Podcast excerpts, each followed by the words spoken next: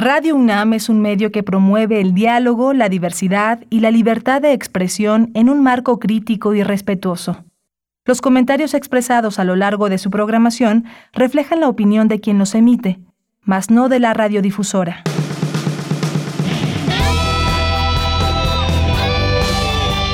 Prisma RU. Relatamos al mundo.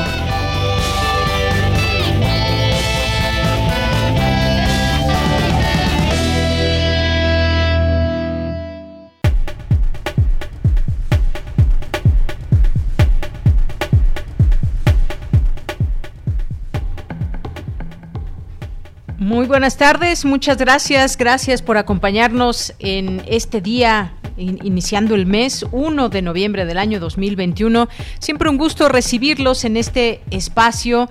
Sean ustedes bienvenidos y a lo largo del programa vamos a escuchar les quiero comentar, es una sorpresa que tenemos para ustedes. Bueno, ya les habíamos comentado que mandaran sus calaveritas, pero pues ya bien vestidas esas calaveritas, con sus palabras, con un poco de música y con la voz que le da vida a estas calaveritas, pues las vamos a escuchar. Algunas de ellas que ustedes nos han enviado, el día de mañana seguiremos transmitiéndolas a lo largo del programa. Y pues bueno, gracias por estar con nosotros y gracias por enviarlas y que nos envíen a partir de hoy también sus comentarios, sus preguntas y más, porque tenemos varios temas interesantes para todos ustedes. Aquí en arroba Prisma las recibimos o en Prisma RU en Facebook. Hoy vamos a hablar, hoy vamos a hablar justamente de este tema de las de las flor, la flor de cempasúchil, porque nos han llegado preguntas si la que tenemos en casa eh, puede ser china o si es realmente mexicana, si las que encontramos en las macetas son hembras, son macho y esto qué significa. Bueno, pues todas estas preguntas que ustedes tienen las vamos a responder junto con el doctor José Luis Sánchez Millán, que es doctor en ciencias biomédicas por la Universidad Nacional Autónoma de México, también trabaja como investigador y como profesor en la FES Cuautitlán y nos va a hablar de ese tema, así que se va a enriquecer mucho la plática si nos mandan sus preguntas o comentarios al respecto de la flor de cempasúchil. Y cuéntenos también cómo van sus ofrendas, cómo van sus altares de Día de Muertos en este 2021. La verdad es que pues muy triste porque creo que muchas, muchas eh, millones de familias pues hemos perdido a uno familiares por esta pandemia de COVID-19, más allá pues de las muertes que pueda tener cada persona y, todos los índices que ya fuimos conociendo también y cómo se incrementaron las muertes desde el año pasado. Vamos a hablar de, de este tema, vamos a hablar también sobre la COP26, esta reunión tan enorme, tan grande, con mucha, digamos, digamos que con muchas expectativas. Ahora se realiza ya en Glasgow, Escocia. Se reúnen líderes del mundo, eh, personas que pueden tomar decisiones en todo esto, que tiene que ver con el medio ambiente, con el cambio climático. Y una de las eh, de las llamados, de los llamados primordiales es que ya no tenemos tiempo, ya no hay tiempo para seguir planeando, sino hay que pasar a la acción ya. Se han hecho ya algunas acciones a lo largo de los años, pero falta más, falta más y quizás ahora todavía no estemos sintiendo como tal eh, muchas personas los cambios que se han dado, pero son muchísimos y hay muchas personas que ya se han visto seriamente afectadas y esto impacta también, por ejemplo, en la migración, en los cultivos, en todo impacta el cambio climático. Así que vamos a platicar de ello también el día de hoy con la doctora Ruth Cerezo Mota que es oceanóloga eh, y nos va a platicar de todo eso, además de que va a tener la oportunidad de participar allá en la, en la COP26 y ya nos contará todo al respecto. Hoy también tendremos, vamos a hablar de las factureras, toda esta polémica que se ha armado en torno con la Suprema Corte de Justicia de la Nación, que invalidó la prisión preventiva de oficio contra factureras, defraudadores fiscales y contrabandistas Eh, vamos a tenerles todo este este tema con el doctor Israel Santos Flores del Instituto de Investigaciones Jurídicas de la UNAM. También si tienen preguntas, envíenoslas para que se las podamos hacer en este espacio. Lunes de cartografía RU, lunes de actividades en la sala Julián Carrillo a lo largo de la semana y saludos a ustedes que nos están escuchando ya sea en su casa, en su automóvil, día de asueto para muchos o pues una buena mayoría, las escuelas no, no están teniendo clases en este día, ni mañana, ni mañana. Así que, pues bueno, sean ustedes bienvenidos a este programa y saludo también a mis compañeros allá en cabina, a eh, Daniel Olivares en la producción, Denis Licea en la asistencia, Socorro Montes en la producción y también le acompañamos en esta tarde eh, Cindy Pérez Ramírez y aquí en el micrófono de Yanira Morán. Pues así comenzamos el día de hoy y nos vamos, nos vamos a nuestra información de hoy, a nuestro resumen informativo. Relatamos al mundo. Relatamos al mundo.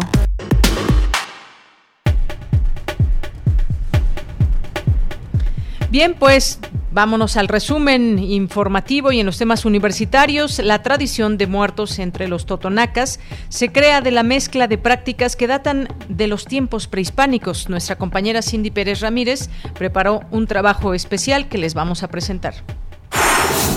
Investigadores disertan sobre los avances de la ciencia y de todo lo que falta por descubrir para conocer más del cosmos. Expertos coinciden en que la pandemia puso de manifiesto la aportación del diseño en el tratamiento de pacientes con la COVID-19. Los catalizadores de vehículos han incrementado hasta 700 veces la concentración de platino en la Ciudad de México. El 65% de los metales contaminantes provienen de la zona norte.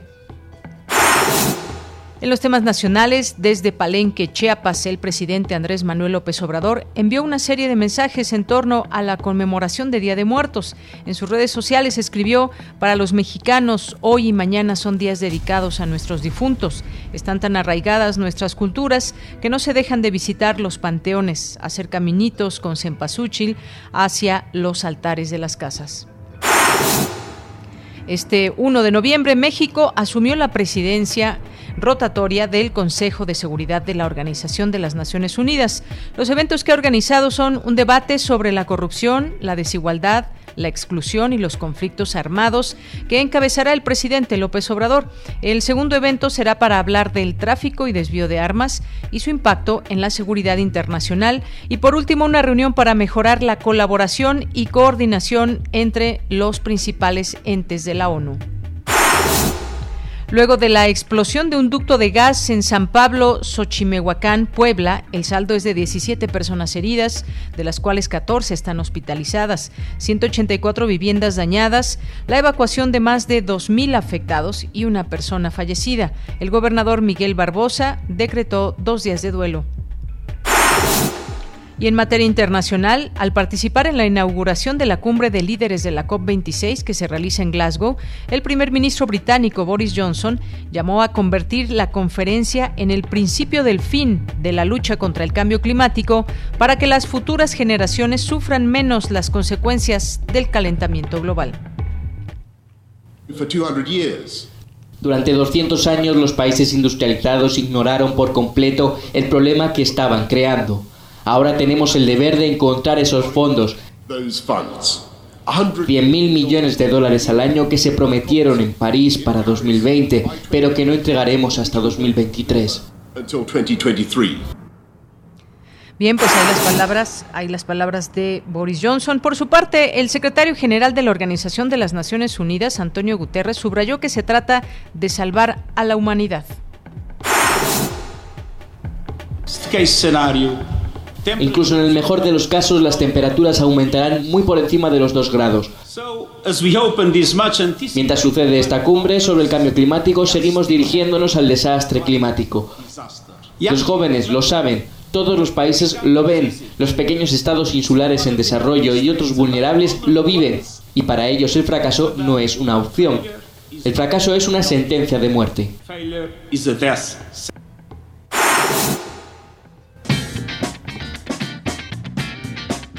Hoy en la UNAM, ¿qué hacer y a dónde ir?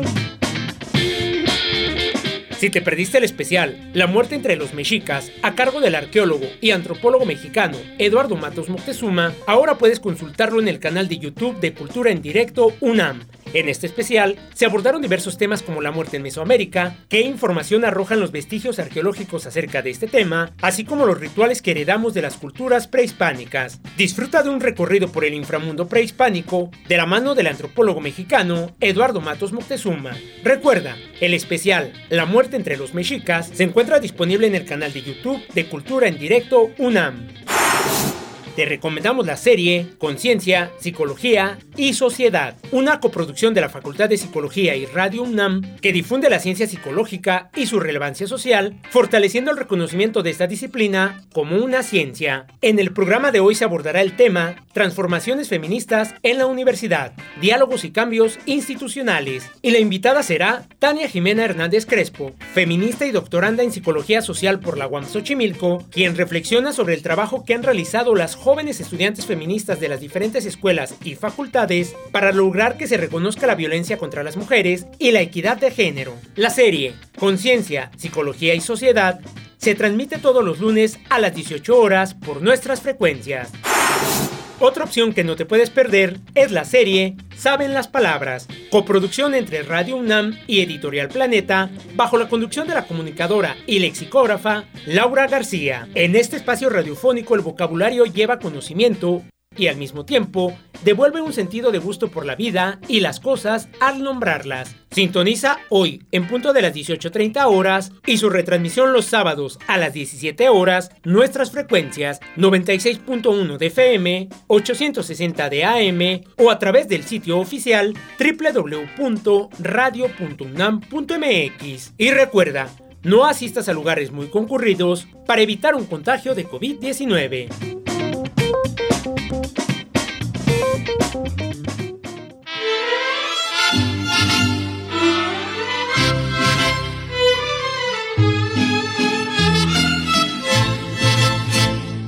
La parca, con visión muy sagaz, escuchaba información correcta y veraz difundida en Prisma RU con ánimo tenaz. Bien, pues vamos ahora a la siguiente entrevista. Ya está Carlos. Por lo cual decidió calificar la muy rapaz que la conducción de Deyanira Morán es capaz.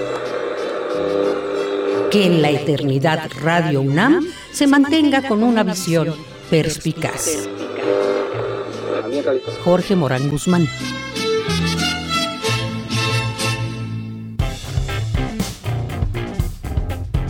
Campus RU. Bien, pues muchas gracias a las personas que nos hicieron el favor de mandarnos sus calaveritas, así como acabamos de escuchar esta hace un momento, pues vamos a escuchar algunas de las que mandaron. Entre hoy y mañana daremos salida a todas esas calaveritas que los inspiraron y que los hicieron que pues llegaran hasta aquí, hasta nuestras redes sociales y podamos escucharlas. Gracias a Jorge Morán Guzmán que nos hizo llegar esta calaverita. Y bueno, pues ya entramos a nuestro campus universitario de este día hoy que es el Día de Todos los Santos. Vamos con mi compañera Cristina Godínez. Investigadores disertan sobre el conocimiento del cosmos. Adelante, Cristina.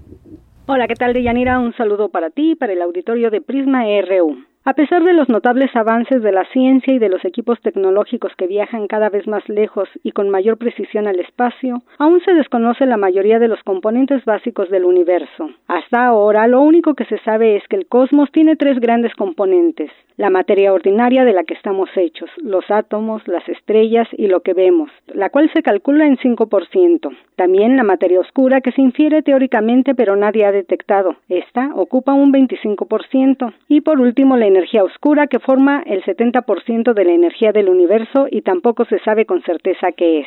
Escuchemos a Miguel Alcubierre Moya del Instituto de Ciencias Nucleares de la UNAM, quien habla del origen del universo. El universo se inició en la gran explosión. Curiosamente sabemos con mucha precisión cuándo fue, hace 13.800 millones de años, poco más de tres veces la edad de la Tierra, más o menos. Eh, Esto es muy impresionante porque esa, esa fecha, digamos, tan precisa solo la sabemos desde los últimos 20 años. Para Javier Santaolalla Camino, divulgador de la ciencia, las medidas más recientes apuntan a que el universo seguirá una dinámica en expansión, pero depende del contenido de materia y energía que tenga. Hay tres posibilidades que universo siga expandiéndose aceleradamente y lo haga por siempre. En ese caso, el universo lo que ocurriría es que de alguna forma acabaría apagándose porque la energía iría diluyéndose. Hay otra posibilidad que el universo se, sea plano y siga expandiéndose pero a ritmo constante. Y luego está la posibilidad de que eh, el universo sea cerrado eh, debido a la gravedad que sea dominante y el universo acabaría contrayéndose los investigadores refirieron que la ciencia en la antigüedad, incluso hasta la primera mitad del siglo XX, se realizaba de manera individual o en pequeños grupos que trabajaban en laboratorios con personajes notables en lo particular. Sin embargo, hoy se habla de una ciencia colectiva cada vez más inclusiva e internacional, en la cual son comunes las colaboraciones internacionales en física y astronomía para llegar al espacio y estudiar lo mismo galaxias que partículas elementales. Además, los físicos coincidieron en que los científicos deben dejar de lado prejuicios y permitir que la ciencia se autocorrija. Deyanira, este es mi reporte. Muy buenas tardes. Muchas gracias, gracias Cristina Godínez. Y vamos ahora a ir entrando en materia de este Día de Muertos y las tradiciones en México. En el caso de la tradición de muertos entre los totonacas, se crea de la mezcla de prácticas que datan de los tiempos prehispánicos. Vamos a escuchar ese trabajo de mi compañera Cindy Pérez Ramírez.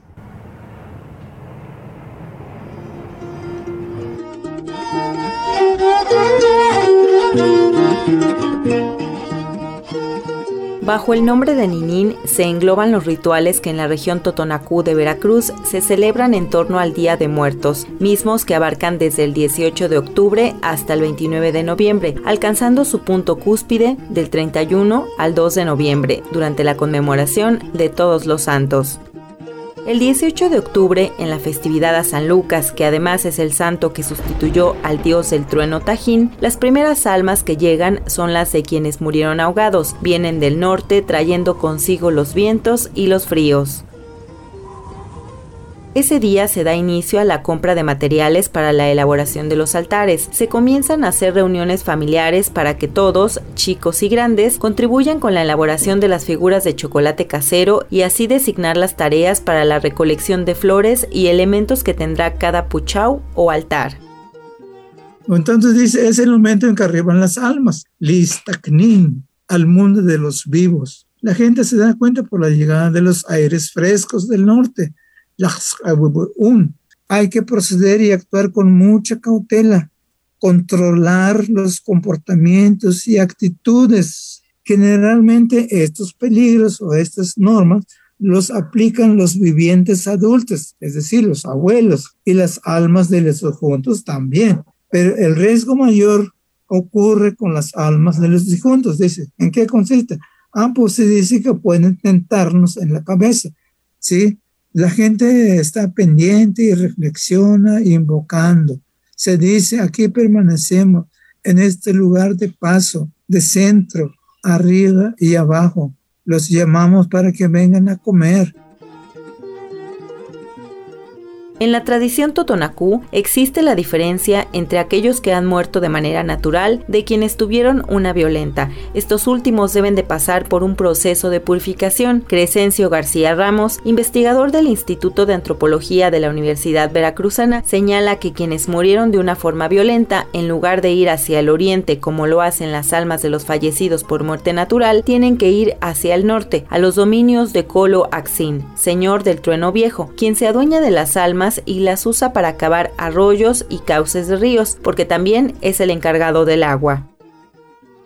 El relato de la comunidad tajinita dice que antes no se conocía la muerte entre los hombres, pues eran como los dioses, no morían. Pero un día los dioses convocaron a los animales, sus criaturas, para decidir si el hombre tenía que morir o seguir viviendo eternamente. Entonces, bueno, pues cada uno de los animales dio sus razones, pero la última palabra fue de la lagartija. Argumentó que los hombres debían morir, porque cada día iban en aumento y ellas ya no tendrían espacio para esconder sus colas y acabarían aplastadas. Esta fue la razón por la que ahora la gente la apedrea, según que en cada movimiento de su cabeza dice, hombre, vas a morir, creencia que hasta hoy persiste en la congregación de Tají.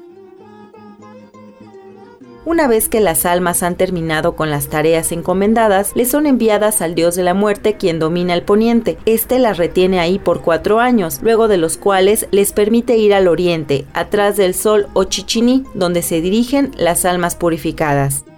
Para conocer los elementos que conforman el altar y los días siguientes a la celebración de Ninín, escuchen la segunda parte de este trabajo. Para Radio UNAM, Cindy Pérez Ramírez. Bien, pues muchas gracias, gracias Cindy. Ya escucharemos esta segunda parte de esa tradición de muertos entre los totonacas. Y bien, pues vamos ahora a escuchar otra calaverita de las que ustedes nos enviaron, esta que se llama Contra los Crímenes de Odio. Como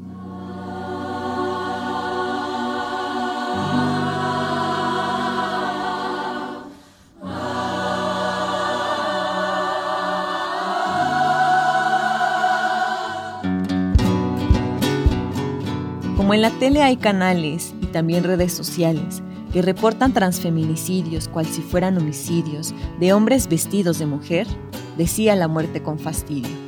¿Qué tanto quieren esconder? Son crímenes de odio. No mientan. Muertes que nunca ordené. De mujeres que solo intentan vivir su propio y real ser. La neta siento bien gacho. Mejor me llevo a estos machos por sus crímenes perpetrados, hijos del heteropatriarcado.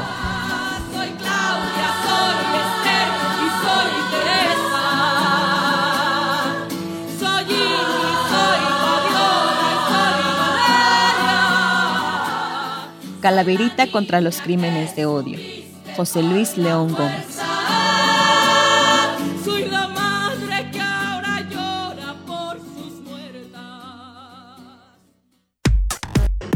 Prisma RU. Relatamos al mundo. Bien, pues muchas gracias a José Luis León que nos envió esta calaverita de los crímenes de odio, contra los crímenes de odio. Muchas gracias, gracias José Luis León. Y nos vamos ahora, nos vamos ahora a esta primera charla que ya está listo. El doctor José Luis Sánchez Millán es doctor en ciencias biomédicas por la UNAM, también es profesor, investigador de la FESCO Autitlán. Doctor, ¿qué tal? Muy buenas tardes. Bienvenido a Prisma RU de Radio UNAM. Doña buenas tardes y muchas gracias por la invitación a tus órdenes. Pues gracias, doctor. Nos han llegado algunas inquietudes, algunas preguntas sobre la flor de cempasúchil y bueno, pues usted ha dedicado una buena parte de, su tiempo también a muchas cosas. Nos ha hablado de la chía, por ejemplo, pero en esta ocasión lo buscamos para hablar de la flor de cempasúchil. Y hay una cuestión, ¿es mexicana la flor de cempasúchil que tenemos ahora? Eh, la posibilidad de comprar en algún sitio, en la Ciudad de México o en otras partes del, del país, porque eh, pues se habla también de estas semillas que han sido mejoradas en China, en Estados Unidos, en Japón o incluso hasta en la India. Sabemos que pues bueno, hay 58 especies, 35 de ellas habitan en México, pero cuéntenos un poco más de lo que sobre todo usted ha trabajado y conocido sobre la flor de cempasúchil. Sí, claro, mira, eh, el, el, el género, eh, eh, o mejor dicho, la especie Tagetes erecta, que es el nombre científico de nuestro cempasúchil, el Centro Mundial de, Origen de la Especie es México. La mayor biodiversidad de esta planta es en nuestro país. Y bueno, uh, si hay eh, planta o, mejor dicho, germoplasma que está entrando eh, para uso ornamental de otros países, es, originalmente es eh, semilla que proviene de eh, Estados Unidos, puede venir también en sus orígenes de eh, Holanda, variedades este, mejoradas en, en Holanda para uso ornamental y la flor de corte, la que se está usando en los panteones, la que se usa eh, para uso ceremonial en estos días de muertos es nativa este mexicana. se le llama es plantas criollas, son variedades que los agricultores han venido seleccionando en forma empírica desde generaciones y es la que se siembra en, en campo y a diferencia de la de maceta, esta se corta desde casi el ras del suelo para hacer esos manojos que hemos visto en la en las carreteras que van en, en, camionetas. E, esas son totalmente este, mexicanas desde sus este, y ahora las de maceta esas que vemos, pues, mire, aquí aprovecho para comentar algo que nos manda Mayra. Elizondo, Radio Escucha, dice que esta puede ser una pregunta para hoy. Hace algunos días comentaron que una planta es macho y otra hembra, y yo escuché que la de maceta es china. Que alguien nos ayude. ¿Qué nos puede decir de la que viene ya en, en maceta y que son distintos tipos de flor, no es solamente una, doctor? Sí, mira, las de maceta, en, eh, en términos generales, casi todas son hembras. Sí, sí, los sexos en, en tarjetas erecta eh, son varios en distintos inflorescencias. Todas las eh, eh, flores que tienen pétalos, que en realidad se les denomina lígulas, son hembras. y las que vienen en maceta, todas son hembras. No hay una fuente de polen. Entonces son eh, semillas que muy probablemente no van a, no son viables para su germinación. Y en ese sentido, digamos que tienen un tiempo para estar viva esta flor y posteriormente, al no tener eh, estas posibilidades de reproducirse con semillas, eh, digamos que tienen un tiempo de duración limitado. Así es, así es. Y esto pues eh, es un aspecto eh, comercial porque esto obliga al productor, al floricultor, a seguir dependiendo de la fuente de esas semillas, que es en, en el extranjero. Y bueno, ¿qué me dice, doctor, con respecto al color? Porque también vemos distintas tonalidades, hay algunas que son naranjas, otras que parecen un poco más hacia lo amarillo, pero hay unas que, bueno, son una especie de bolita, pero hay otras que son flor completamente y las hay hasta, digamos, como rojitas, naranjas o combinadas. ¿Esto cómo, cómo se da este tema del color que nos puede decir y de la forma propia de la, de la flor de cempasúchil? Sí, bueno, eh, Mm, tajete erecta y tajete espátula, que es otra eh, especie que se usa también para uso del, Día de Muertos. En, en realidad su, su color se debe a una serie de, moléculas que se denominan carotenoides. Y estos carotenoides, en lo que yo trabajo, eh, yo no trabajo en la parte ornamental, yo me dedico más bien al, al uso industrial de esta especie de tarjeta erecta eh, se usa principalmente en nuestro país para la industria avícola y para la industria de los alimentos, por ejemplo, en las pastas, en algunos eh, cárnicos, también eh, se pueden usar en la industria vitivinícola, en la industria de los cosméticos, y desgraciadamente desde el año 2000 eh, se puede pensar en esa fecha México dejó de producir cempasúchil para uso industrial. Ahora eh, todo el pigmento se importa principalmente de China, la India y de Perú. Entonces esto pues es un contrasentido porque siendo México el centro mundial de origen de la especie, como lo comenté, pues ahora estamos consumiendo en términos eh, eh, este muy eh, estrictos uh chino, que no lo comemos en la piel del pollo y en la llama del huevo. Entonces esta industria que en los ochentas y en los noventas del, del siglo pasado fue un boom en, en México por distintos factores. Ahora quien pone las condiciones y lo peor y lo peor de todo quien pone los precios son los chinos. Entonces eh, esto pues ha mm, provocado entre otras cosas pérdida de empleos en México que los necesitamos, pero pues eh, estamos eh, trabajando en la medida de nuestros recursos que son muy escasos, eh, tratar de generar, por un lado, variedades de alto rendimiento.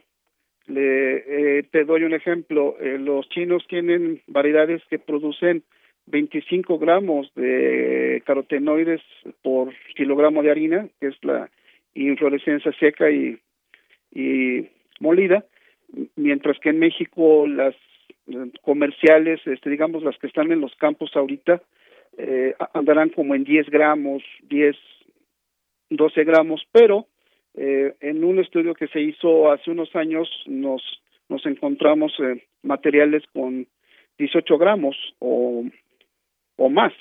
Y entonces esto nos indica que, que, aplicando eh, un poco de mejoramiento genético puede ser eh, clásico, pero con apoyo de técnicas moleculares, se, se puede tener en corto plazo variedades y o híbridos que nos puedan hacer competitivos contra el, el pigmento que viene del extranjero. Muy bien. Bueno, entonces muchas quizás de estas eh, plantas eh, que compramos normalmente, pues tienen que ver con esta situación, digamos, de que pues es un pigmento en todo caso que viene desde China. Y quizás le pregunto, doctor, sea mejor comprar, si queremos especies completamente mexicanas, poderlas comprar como nos estaba comentando quienes se dedican a todo esto y que se cortan ya una vez crecidas estas flores al ras de la tierra y que son pues ramos muy altos, son varas altas de estas flores, quizás sea mejor comprarlos de esa manera si es que queremos un producto más eh, mexicano que eh, las, eh, la flor de cempasúchil que viene en maceta, aunque también le diré algo, que por practicidad pues es muy fácil comprar las, las macetas. Claro, sí, esto es una cuestión eh, mercadotécnica. Sí, claro, es este más cómodo, como dices tú, traer una macetita con unas em, florecitas, unas plantitas, pero pues hay que tener un poco de conciencia que estamos ahí eh, generando empleos en el extranjero cuando lo que necesitamos es en nuestro país, ¿no? Entonces, eh, si nosotros eh, mejor nos esforzamos un, un poquito y compramos mejor la, las plantas que se cortan de ras que vienen con su tallo, que además, este, déjame darte este otro dato, las plantas que están en, en maceta no tienen el mismo aroma que las que se cortan desde de ras de suelo de las criollas. Eh, eh, eh, el, el, clásico olor de estos días en los panteones y en las zonas donde se producen ese olor típico del cempasúchil, en las de maceta difícilmente se logra. En las otras, en las que se cortan desde el ras de suelo, sí. Entonces esto es parte también de nuestra identidad como pueblo. Bueno, pues esto es importante también. Efectivamente, quienes tienen, por ejemplo, maceta, cempasúchil en maceta, lo compraron en algún lugar de la Ciudad de México, donde quiera que nos estén escuchando, pues se darán cuenta que no huele esta, esta, esta planta, a diferencia de las que usted nos comenta, que sí tienen un olor. Y que bueno, pues qué mejor que estas flores, como normalmente pues las flores tienen un cierto olor, una particularidad también cada una, dependiendo la flor que sea, y la flor de cempasúchil pues eh, eh, también tiene su propio olor, aunque no lo percibamos por las que vienen en maceta. Así es. y, entonces el color, como usted nos decía, incluso eh, el, este pigmento, digamos, que se extrae del cempasúchil, nos decía el pollo no es que sea amarillo, se tiñe, o lo mismo la clara de huevo, por ejemplo. Sí, mira, eh, bueno, eh, ahí de, eh, entra en juego los sistemas de producción, de de, pollo para engorda y de huevo para plato. en, en, hace años, eh, bueno, hace eh, nuestros abuelos, eh, ellos compraban, no sé si te recuerdes, el llamado huevo de rancho, que se entiende y se percibe como un huevo de alta calidad. Este huevo de rancho, es su, su yema, que tiene un color anaranjado a, amarillento muy, muy atractivo, se debía a que las gallinas en esas épocas estaban sueltas en el campo. Entonces ahí tenían el, el acceso a plantitas, um, florecitas que comían y esto les daba la, el, el tono en la yema. Y en el caso del pollo también es este, lo mismo. Ahora con los sistemas de producción más intensivos, pues eso ya no es viable. Eh, ya no es viable para la, para la industria avícola. Entonces ahora en las granjas, tanto para la mm, producción de huevo y de pollo, el, el alimento tiene que ir con esos pigmentos. Si no les pones esos pigmentos, no se logra la, la mm, tonalidad a la que estamos acostumbrados. Entonces es parte de la dieta de lo de la gallina de postura y del pollo para engorda. Muy bien, bueno, pues cuántas cosas que también aprendemos hoy con respecto a este punto y la pigmentación y ese color que tiene el cempasúchil, que efectivamente si lo vemos, lo comparamos con una clara de huevo, pues efectivamente tiene una tonalidad muy, muy, eh, muy parecida. Pues doctor, se nos acaba el tiempo. Muchas gracias por haber estado con nosotros y platicarnos de esta flor que había por ahí algunas dudas de nuestro público y ahora que pues en muchas, en muchas eh, casas, en muchos lugares, sitios públicos, ahí vemos sobre reforma y, muchos otros, otros lugares cómo se, se tiñe de amarillo anaranjado estas calles por la flor de cempasúchil. Pues muchas gracias, gracias por compartirnos de su conocimiento, doctor. Muchas gracias, hasta luego. Eh, a usted y muchas gracias por la invitación y, estoy pendiente. Gracias. Hasta luego, doctor. Fue el doctor José Luis Sánchez Millán, doctor en Ciencias Biomédicas por la Universidad Nacional Autónoma de México, también profesor e investigador de la FESCO Autitlán. Relatamos al mundo. Relatamos al mundo. El día de hoy vamos a platicar sobre lo que está sucediendo en la COP26 que inició el día de ayer y para ello hemos, hemos buscado a la doctora Ruth Cerezo Mota, que es oceanóloga egresada de la Universidad Autónoma de Baja California, con una maestría en oceanografía física del Centro de Investigación Científica y Estudios Superiores de Ensenada y doctorado en Ciencias Atmosféricas, Oceánicas y Planetarias de la Universidad de Oxford y miembro del SNI desde 2012. Trabaja también también en el Laboratorio de Ingeniería y Procesos Costeros en la unidad de CISAL Yucatán. Doctora Ruth, bienvenida, muy buenas tardes. Hola, muchas gracias, buenas tardes.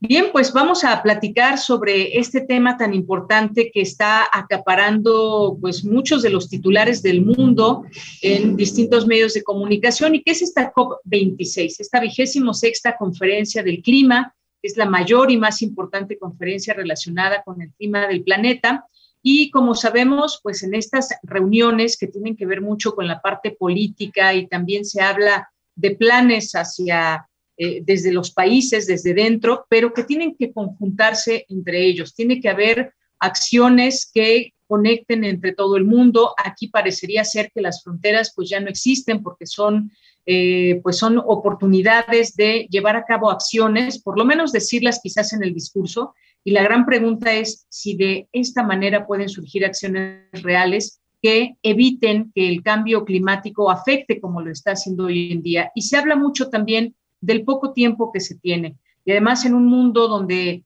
pues se ha sacudido por la pandemia y cuando estamos a punto de agotar ese tiempo y evitar catástrofes climáticas eh, a través de esta COP26, pues comienzan estas exposiciones, debates allá en Glasgow, Escocia, y lo que está en juego es importantísimo. Eh, ya lo dijo al inicio el secretario general de la ONU, Antonio Guterres, que si no se actúa con determinación, nos estamos jugando nuestra última oportunidad de cambiar el rumbo de las cosas. ¿Qué es lo que has visto, doctora, a lo largo de, pues, de, estas, de este primer día, lo que está pasando el día de hoy? No debemos dejar de ver también estas manifestaciones que ha habido de grupos indígenas, de jóvenes que pues levantan la mano y dicen queremos cambiar y hacerlo todos juntos, pero no en la manera en que lo ven muchos de los líderes. ¿Qué opinas de estos primeros, eh, digamos, primeras horas eh, que se ha llevado a cabo esta eh, reunión de COP26? Pues yo creo que es un poquito pronto de hablar, ¿no? Ahorita todos están como en las fotos de Instagram y de Facebook dándose los saludos, ¿no? Y entonces creo que ahorita más bien están en la etapa de sociabilización y reencuentros y yo me imagino que por, por sí ya están empezando a ver las negociaciones porque cabe mencionar que todos los países tenían que mandar antes de, pues de que iniciara la COP sus nuevos compromisos, cómo iban con respecto a los compromisos que se firmaron en París eh, en estos seis años y, como, y los nuevos compromisos, porque también cabe mencionar que los compromisos de París nos quedaron cortos. Eh, ahora con este nuevo reporte del IPCC lo que queda claro es que son, les quedaron cortos para la, para la meta de no llegar al 1.5 o limitar el calentamiento a 1.5 grados. Entonces los acuerdos de París, tal y como, como están, y las promesas y compromisos que se hicieron, pues quedan cortos y entonces ahora, pues por eso es como muy importante, ¿no? Porque había que revisar qué tanto habían hecho de lo que dijeron que iban a hacer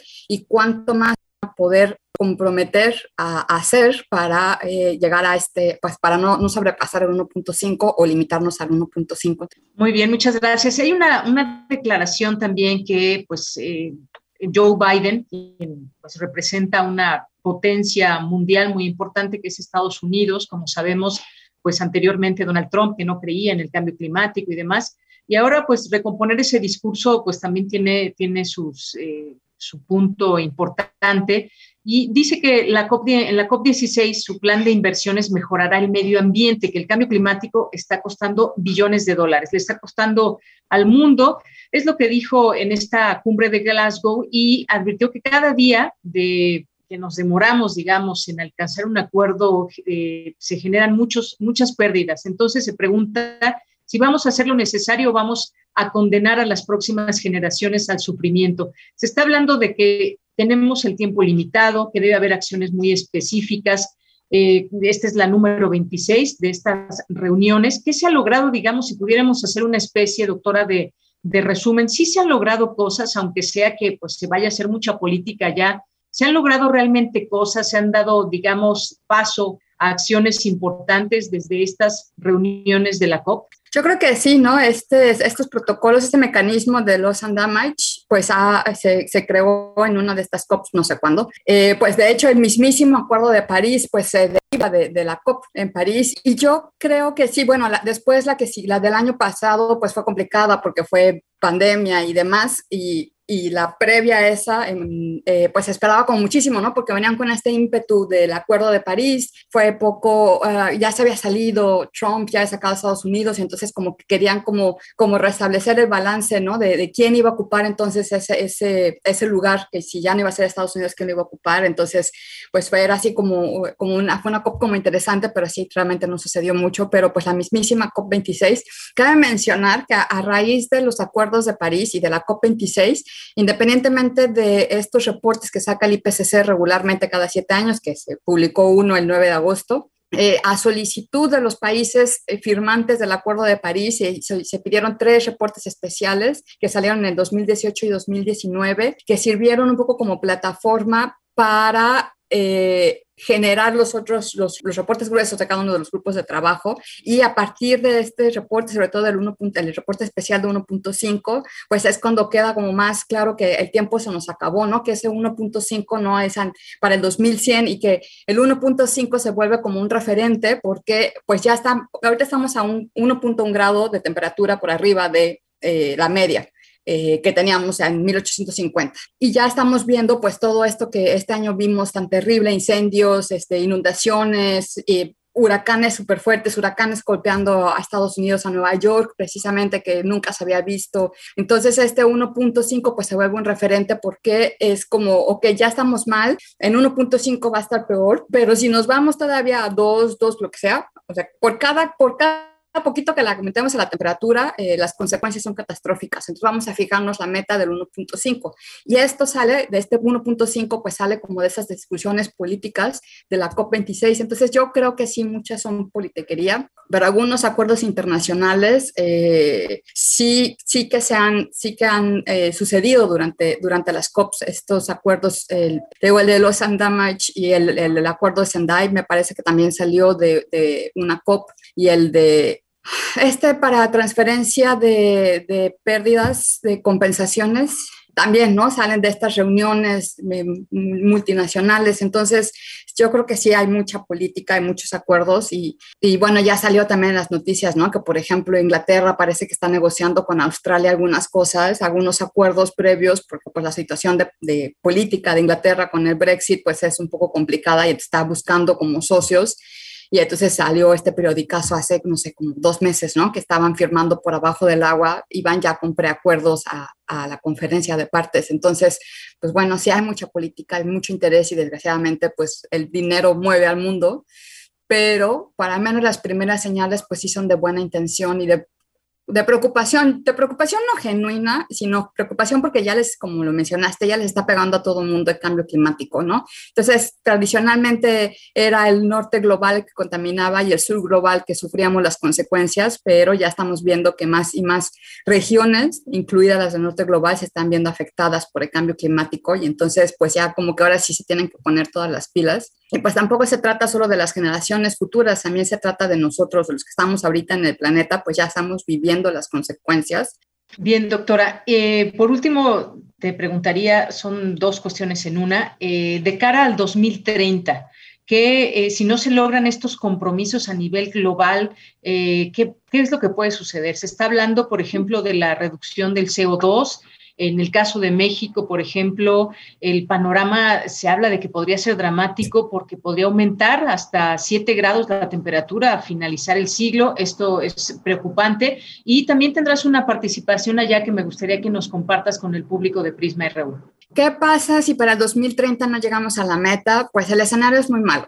Digo, cualquier escenario, ahorita el mejor de los escenarios es que logramos reducir todos el planeta, nuestras emisiones rápidamente, considerablemente. Más allá de solo hacer captura de dióxido de carbono, lo que tenemos realmente que hacer es reducir las emisiones. Para México se ve complicado, la verdad es que yo no sé cómo le van a hacer la delegación mexicana con las negociaciones, si al menos a, como logros de, de, este gobierno está el impulso de, de Pemex, la compra de una refinería de Texas y la construcción de la gran refinería de Dos Bocas, que eso va como es como anti, anti cambio, cambio climático, ¿no? Entonces yo no sé, la verdad, las delegación, la delegación mexicana, cómo van a ir a defender la postura de México, pero pues sí, este, para el 2030 sí es un, sí el escenario, la verdad, si no nos ponemos todos como planeta y nos reducimos las, las emisiones, este, el escenario sí es muy malo, digamos en términos, pues no solo es el aumento de la temperatura, ¿no? Ese es como el primer síntoma, digamos, pero de ese pues se derivan un montón de cosas, eh, extensión de las zonas de sequía, el tiempo de sequía, en efecto, este, el escenario es muy desolador si no se ponen, si no se comprometen todos los políticos a,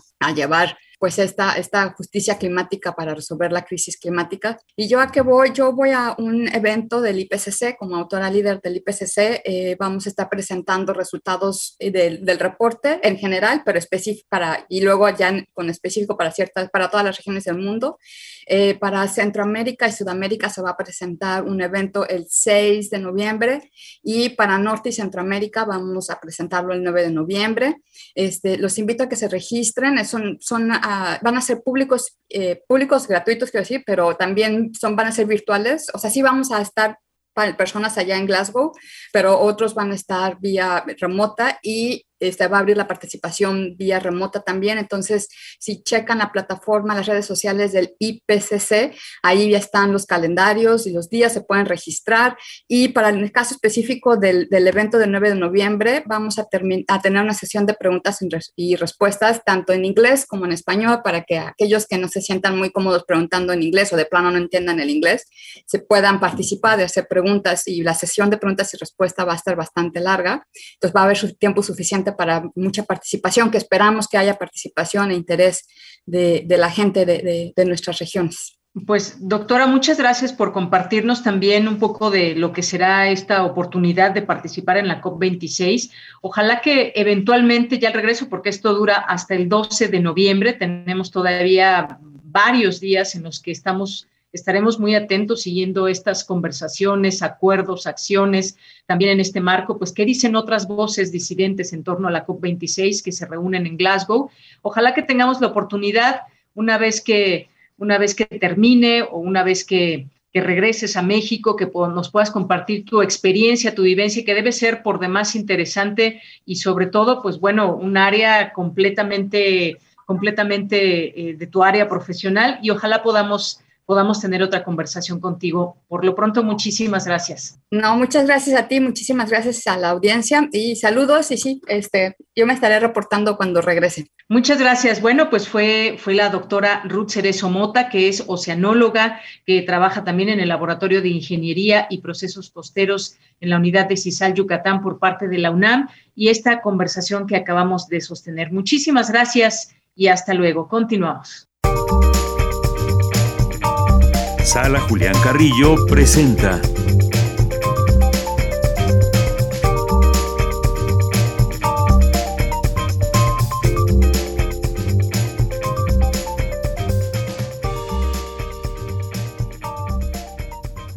¿Qué tal, Montserrat Muñoz? ¿Cómo estás? Muy buenas tardes. Recibe un abrazo. Deyanira, equipo de Prisma RU, por supuesto, quienes siempre escuchan Radio Universidad en sus ambas frecuencias, a quienes ya también nos siguen en el Facebook, Sara Julián Carrillo, hoy tenemos música para ustedes, los queremos invitar como siempre, ya suena aquí el alto vuelo, el vuelo del águila y el cóndor, este es un sencillo del grupo Ahimsa con los Pachamama. Les cuento que esta es una banda de Chile que andan rolando, girando aquí por nuestro país y el viernes va a sonar pues su carrera musical a las 9 de la noche y a las ocho y media tenemos una entrevista que va a ser grabada con ellos, pero no se los pueden perder. Si ustedes quieren saber, por ejemplo, el nombre del el origen del país de Chile, se dice que es una leyenda de escuchar a las aves que decían Chile, Chile. Entonces, con todo este aviario, este imaginario sonoro, folclórico y musical, recibiremos a Ahimsa este viernes, por supuesto, en Intersecciones.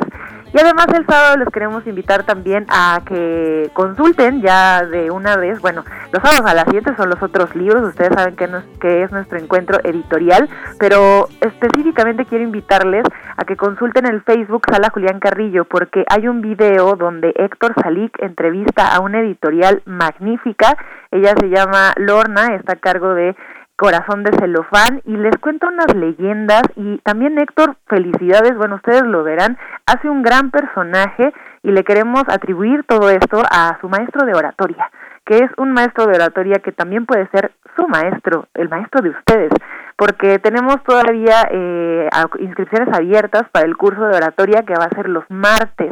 Esto es en línea. Si ustedes tienen alguna inquietud con su voz, con algún discurso, con algún mensaje que tengan que dar próximamente, este curso es para y por ustedes. Así que, pues bueno, en honor del maestro Sergio Ruiz, que no sé si por ahí en algún momento aparezca en nuestras frecuencias, en nuestras redes, seguro está, ustedes lo pueden buscar. Y bueno, Sergio es un excelente profesor y tú también, de hecho, eres muy fan de, Sergio, nos consta, así que no se pierdan por favor, esta oportunidad. No sé si tú tomaste algún curso también de Yanira con él, sí, claro. me encantó. Les puedo constatar eh, fehacientemente que se la van a pasar muy bien y van a aprender mucho porque es excelente Sergio Rued. Como maestro. Incluso si lo puedes invocar, si lo piensas fuerte aparece. Yo creo que Sergio Rued, Sergio Rued, Sergio Rued. Sergio Rued aparece. Hola amigos. ¡Wow! ¡Qué sorpresa! Qué gusto saludar a todos mis amigos, de verdad, gracias por esta oportunidad. Nos agarraron grabando unas escenas de una película y estoy feliz para invitar al auditorio, a todos los que nos escuchen, para que le metan candela a sus películas personales con oratoria y dominio de la voz. Sergio, maestro querido, aquí a nombre de tus alumnas y también del recién graduado Héctor Salic, te felicitamos y queremos aprovechar este espacio para que nos cuentes en unas breves palabras qué podríamos obtener del curso de oratoria si nos da miedo hablar o tenemos todavía este pánico, ¿cómo lo podríamos vencer? Claro. Inscribirnos, obvio. Eh, tienes que inscribir este curso es teórico práctico. Son sábados nada. Pero con tres sesiones, este test, el miedo escénico, empezar el persuasión, porque realmente cuando tenemos miedo escénico, pánico escénico, estamos concentrados en por hacer el ridículo, por decir lo que odiamos, y en realidad tenemos que pasar al otro lado, que conectar con el público, lograr conocer personas de algo. Es lo que vamos a hacer en este curso de oratoria y de voz. Como dicen, y te dice quién es. Maestro Sergio, con este troll de la tecnología pudimos perdernos un poco de información, pero no se preocupen, querido auditorio, porque yo ahorita les voy a poner el flyer con toda la información, también con el curso, con el correo del curso para que ustedes se puedan inscribir, el teléfono y más, estamos a sus órdenes y gracias de Yanira, eh, un caso más de grabados del curso de oratoria. Y bueno maestro, nos encontramos el próximo martes a las 4, todavía hay pocos, poquísimos lugares, así que uno puede ser para ustedes. Claro que sí, pues ahí no se pierdan esta oportunidad que les abre muchas puertas y muchas posibilidades. Sergio Rued les va a encantar como profesor, como persona, los ejercicios y todo lo que lo que tiene que ver con la manera de expresarnos, cómo expresarlo y más. Así que no se lo pierdan. Monse, muchísimas gracias. Gracias, te mando un abrazo también a Sergio Rued y a todos los que sean sus futuros alumnos. Muchas gracias. Gracias, gracias, En nombre del equipo de Extensión Cultural, les mandamos un abrazo sonoro y quedo a sus órdenes en el Twitter. Ahí les pongo la información. Muy bien, ahí lo vemos. Muchas gracias, Monse, y nos vamos al corte. Ya son las 2 de la tarde. Regresamos a la segunda hora de Prisma RU. Prisma RU. Relatamos al mundo. Un susurro el epicentro de las vibraciones del mundo, donde lo mecánico entra al oído y lo sublima. Islas resonantes. Pensar el mundo a través del sonido. Entrevistas y reflexión sobre el arte de escuchar de la mano de Cintia García Leiva. Todos los martes a las 23 horas. Repetición, sábados 19 horas. Islas, Resonantes. Radio UNAM. Experiencia sonora. Vamos a tomar las ondas con la misma energía con que tomamos las calles. Vamos a desmontar los armarios. Vamos a deconstruir el patriarcado. Y sí, lo vamos a tumbar. Violeta y oro. Todas las voces. Violeta y oro. Todos los domingos a las 11 de la mañana por Radio UNAM. Radio UNAM. Experiencia sonora. Elegir significa escoger o preferir a alguien o algo. Entonces eliges lo que quieres y necesitas. Cuando eliges que tu voz se escuche, puedes decir, yo soy el INE. Así, en primera persona. Cuando soy funcionario o funcionario de casilla y cuento los votos, yo soy el INE. Cuando voto y me identifico, Si tú también debes elegir, elige decirlo con todas sus letras. Yo soy mi INE. Porque mi INE nos une. Tengo 17 años, mi mamá falleció de cáncer. Ese vacío que dejó ella al irse me hundió. Es lo que me tiene aquí. Me fui empezando a juntar con malas amistades y me dejé que, que me envolvieran y dije, pues va. La probé y me gustó y de ahí me agarré. Marihuana y tabaco son lo que... mi consumo crónico. Se fueron mis ganas de vivir. Me causó mucho sentimiento que me dijo mi abuela, yo no quería esto para ti. El mundo de las drogas no es un lugar feliz. Busca la línea de la vida, 800-911-2000. La ciencia que somos. La ciencia que somos. Iberoamérica al aire.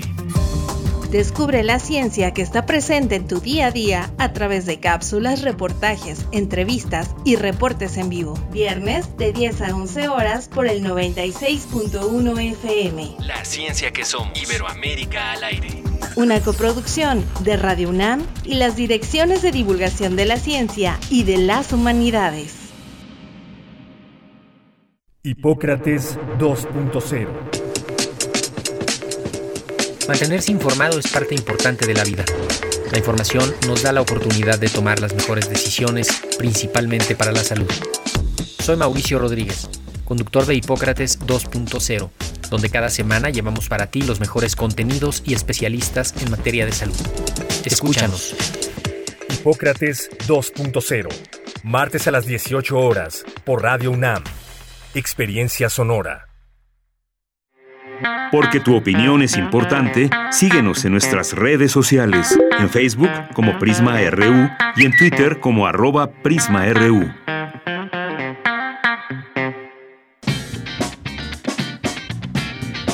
Mañana en la UNAM, ¿qué hacer y a dónde ir? Como parte del ciclo de cine Homenaje a Felipe Casals, que se lleva a cabo del 28 de octubre al 7 de noviembre, la Filmoteca de la UNAM proyectará el largometraje Canoa, del director, guionista y productor de cine mexicano, Felipe Casals. La cinta Canoa aborda la historia de un grupo de jóvenes quienes llegan al poblado de San Miguel Canoa. La excursión se convierte en una pesadilla cuando los habitantes del pueblo los confunden con guerrilleros comunistas. No te pierdas la proyección de este clásico del cine mexicano que se llevará a cabo en la Sala Julio Bracho del Centro Cultural Universitario del 3 al 7 de noviembre. Consulta los horarios de las funciones en www.filmoteca.unam.mx, diagonal exhibiciones, diagonal canoa. ¿Sabías que los ecosistemas marinos son los más extensos del planeta ocupando el 71% de la superficie? Por ello son de vital importancia para el humano y los demás seres vivos del planeta, ya que nos dan alimento, equilibran el clima del planeta y son el hogar de más de 250.000 especies. Para saber más acerca de estos ecosistemas, te recomendamos la muestra Océano, que forma parte de las exposiciones permanentes del Universum, Museo de las Ciencias te recomendamos la exposición Orgánico Artificial del artista visual Maribel Portela. Su obra es una invitación al movimiento, a la puesta en crisis de la división tajante entre naturaleza y artificio, que durante mucho tiempo ha cobijado nuestras reflexiones. Esta muestra se encuentra disponible en el Museo Universitario del Chopo, donde podrás disfrutar, además de las exposiciones, El estado de las cosas de Marco Castro, El eterno retorno de Jesús y los mutantes, de Rubén Ortiz Torres, entre otras. Consulta las medidas sanitarias que debes seguir en tu visita al Museo Universitario del Chopo en www.chopo.unam.mx. Para Prisma RU, Daniel Olivares Aranda.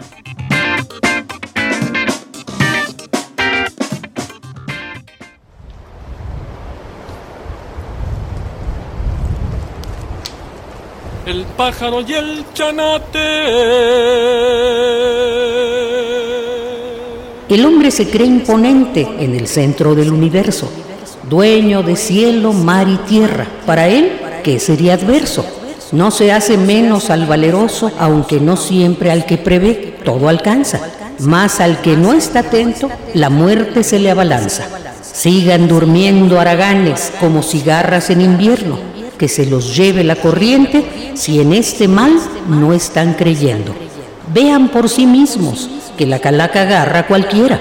No peleen individuos, ni naciones declaren la guerra. Se mire en lo alto la nueva era de tecnología y gran comercio. Avance en medicina y riquezas, pero bien nos hace la calaca en enseñarnos, cuidemos a la familia y al planeta. Inculquemos cosas buenas para que a nuestros hijos y a los hijos de estos no les toque coronar a la calavera. Aquí no hay flores de venta. Autora Mariana Pérez Escalona. Seudónimo Marien Ángel. Cada quien corta la suya.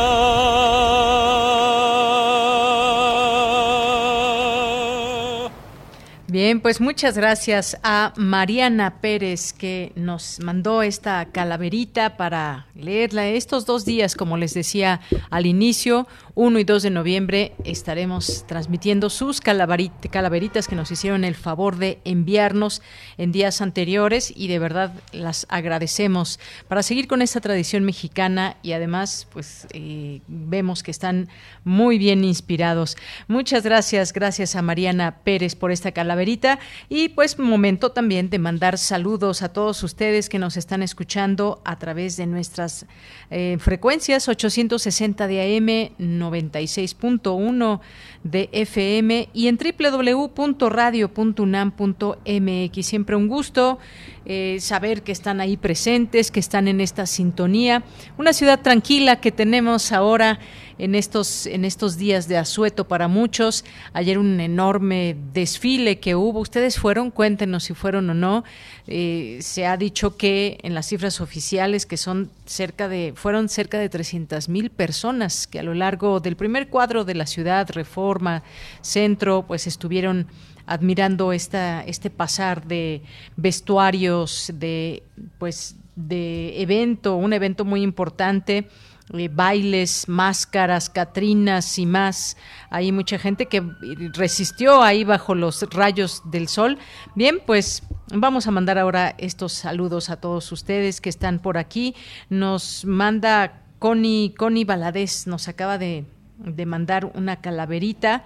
Eh, muchas gracias. A ver, la leemos de una vez, máxime de que se pueda el día de mañana producir. Dice, noviembre ha llegado, gritaba la Catrina, y pronto ha llegado en busca de Deyanira. Llegó a la sala Julián Carrillo, camina y camina, entró por los pasillos hasta llegar a la cabina. Alegre y feliz se encontraba la conductora transmitiendo a los radioescuchas informados y su escucha agradeciendo. Pobre de Yanira, con la flaca se nos fue, era de la radio la mejor voz que jamás escuché. Muchas gracias, gracias a Connie Baladés que nos hace llegar esta calaverita de última hora. Muchas gracias, Connie. Y la última, el último párrafo ya no alcanzaba a ver muy bien, pero muchas gracias, la alcancé a leer toda completa. Gracias, Connie, te mandamos un saludo y un abrazo. Gracias también a Monliv que nos escribe por aquí, a Mario Navarrete, que nos ha compartido a través de esta red social de Twitter parte de su viaje por allá a Michoacán, eh, algunas fotografías, videos muy coloridos, muy, muy coloridos de los lugares a los cuales ha tenido oportunidad de visitar y disfrutar con estas eh, en estas fechas que se hacen muchas cosas sobre todo en algunos estados de la República Mexicana y uno de ellos es Michoacán. Muchas gracias por compartirnos el Zarco también. Muchas gracias muchas gracias aquí que nos nos manda Muchos saludos a Jorge Fra, a Enrique de León Balbuena, muchas gracias, a Rosario Durán Martínez. También nos dice, hay que, dice Rosario, hay que ponerle su etiqueta de hecho en México a las, a las plantas, a las macetas de cempasúchil, pues debería ser así para ubicar nosotros, ya si alguien quiere comprar china o mexicana, pues cada quien que decida. Muchas gracias, gracias Rosario.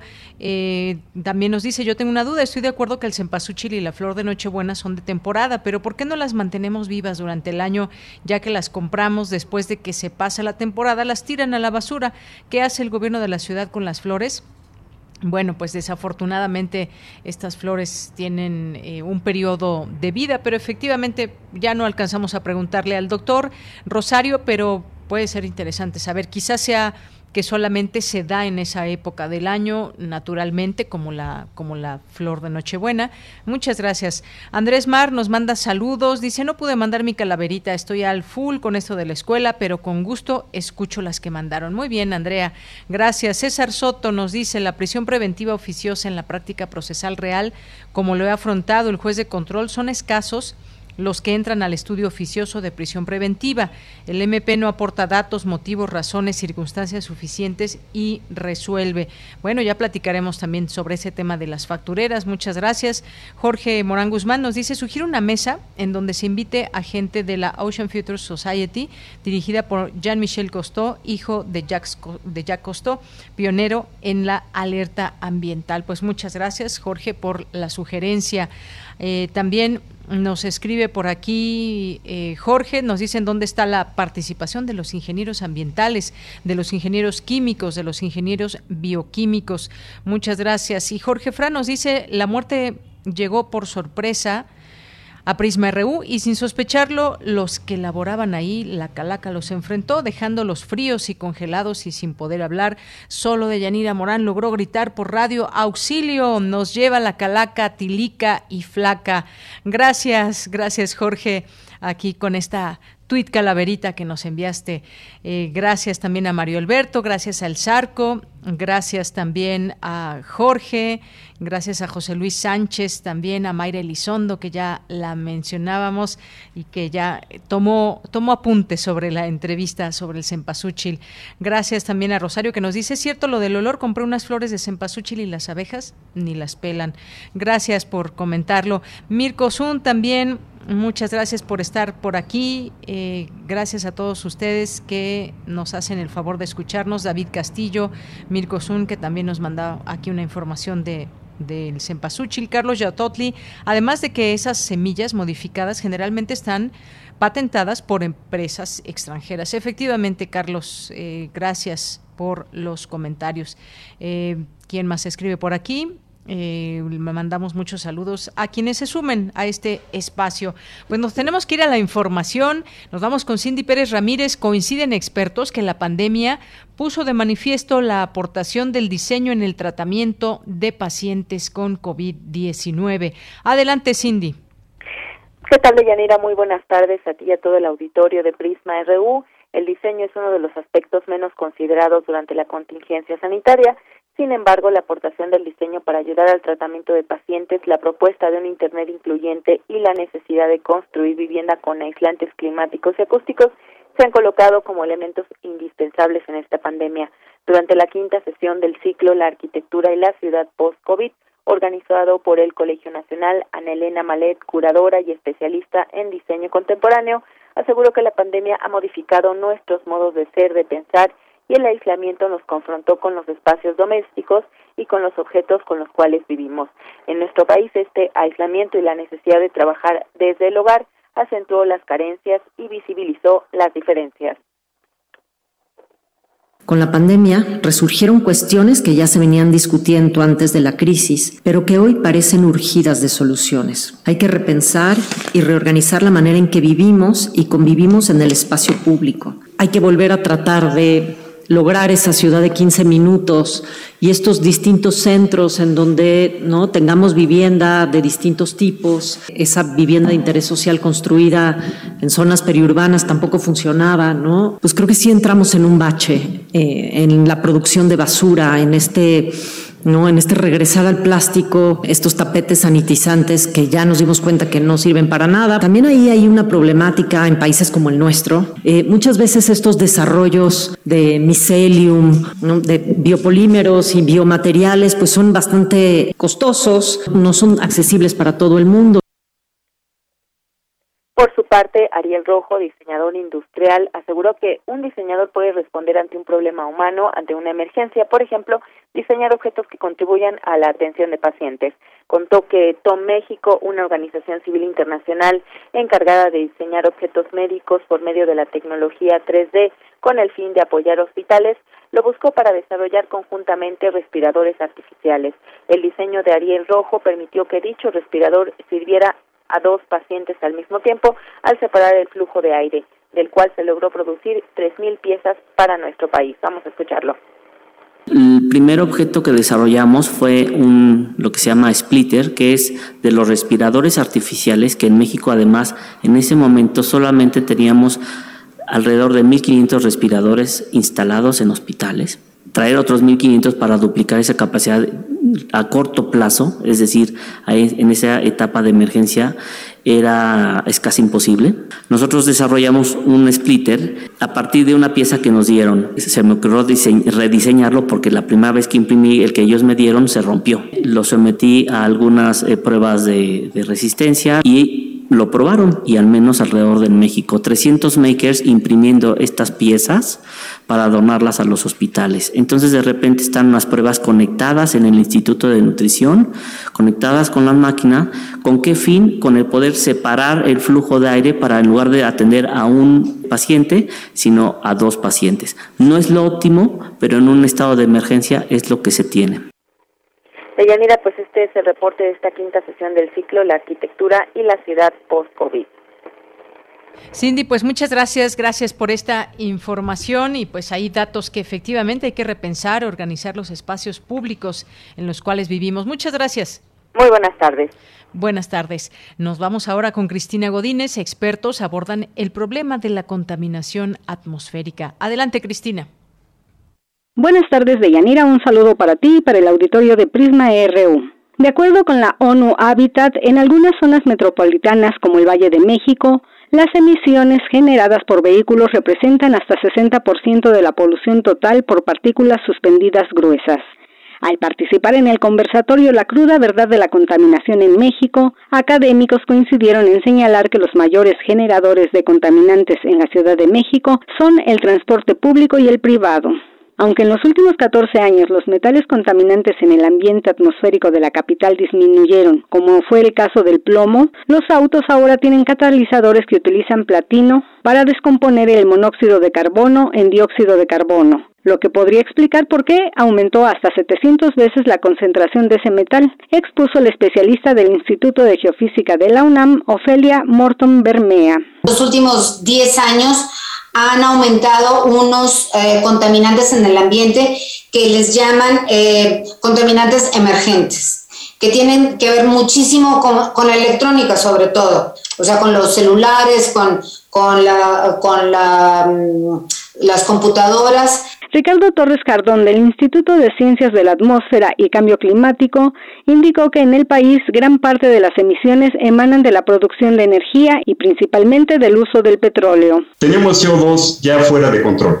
¿Eh? Los próximos 30 años ya es inevitable que va a subir eh, un y medio grados la temperatura. Incluso ya se está pensando ahora, se está haciendo tecnología de capturar el CO2 y enterrarlo. La especialista en física de materiales Berta Oliva Aguilar recordó que en un estudio de la Organización Mundial de la Salud, en el ranking de las metrópolis mexicanas más contaminadas, figuran Monterrey, Toluca, Guadalajara, Salamanca, León, Irapuato y ubica en séptimo lugar a la Ciudad de México.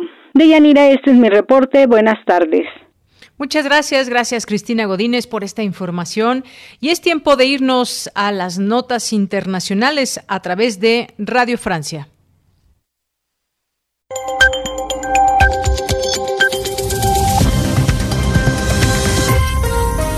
Hola a todos, estimados oyentes de Radio Francia Internacional. Carmele Gallubo si fracasamos, las generaciones futuras no nos lo perdonarán.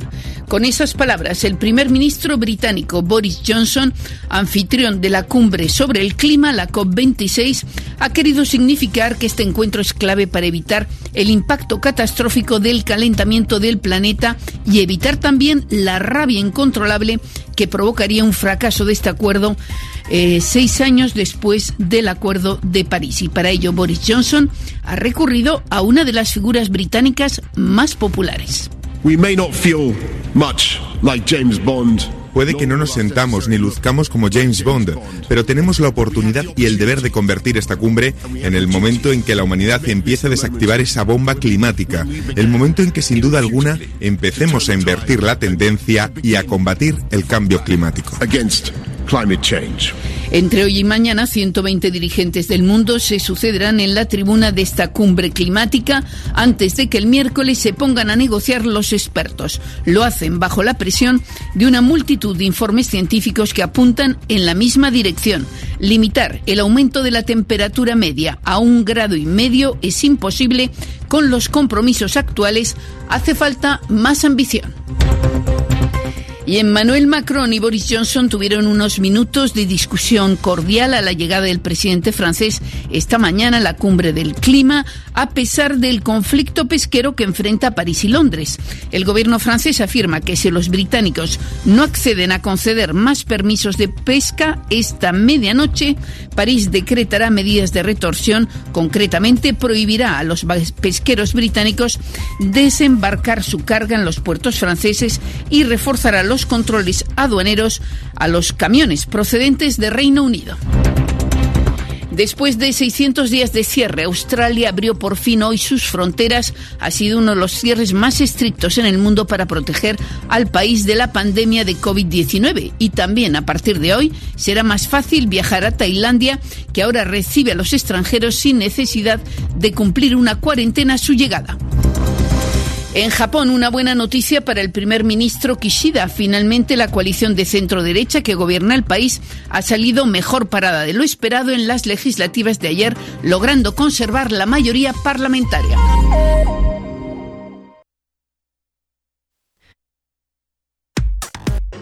Prisma RU. Relatamos al mundo. Bien, pues son las 2 de la tarde con 24 minutos. Vamos a pasar a este tema que les decía al inicio del programa ha causado cierta polémica en torno a qué son las factureras. Quizás muchos no estén familiarizados con el término, pero también hay muchas otras personas que saben exactamente de qué hablamos y lo que quisiéramos en un país como México, pues es terminar con malas prácticas que todos paguen debidamente sus, eh, sus impuestos mes con mes, porque muchas veces pues el evadir impuestos eh, causa otro tipo de problemas. Hablemos hoy con el doctor Israel Santos Flores, él es investigador del Instituto de Investigaciones Jurídicas y es especialista en el área de Derecho Tributario. Doctor, bienvenido, muy buenas tardes. Hola, muy buenas tardes, Deyanira, ¿cómo estás? Te saludo con mucho gusto a ti y a todo el auditorio. Muy bien, doctor, muchas gracias. Pues vimos que hubo eh, eh, una cuestión y un señalamiento que hiciera el presidente López Obrador para que hubiera prisión preventiva contra factureras. Y después, pues la Suprema Corte de Justicia de la Nación resolvió la acción de inconstitucionalidad que había presentado eh, los senadores eh, de oposición, la Comisión Nacional de los Derechos Humanos contra la prisión preventiva factureras. Y finalmente, pues la Suprema Corte declaró inconstitucional castigar con prisión preventiva oficiosa a presuntos responsables de cometer defraudación fiscal y usar facturas falsas. Y aquí hay una cuestión que en principio nos gustaría preguntarle en el tema, digamos, de las leyes, en el tema legal, se invalida esta prisión preventiva. ¿Cómo lo ve usted desde su punto de vista?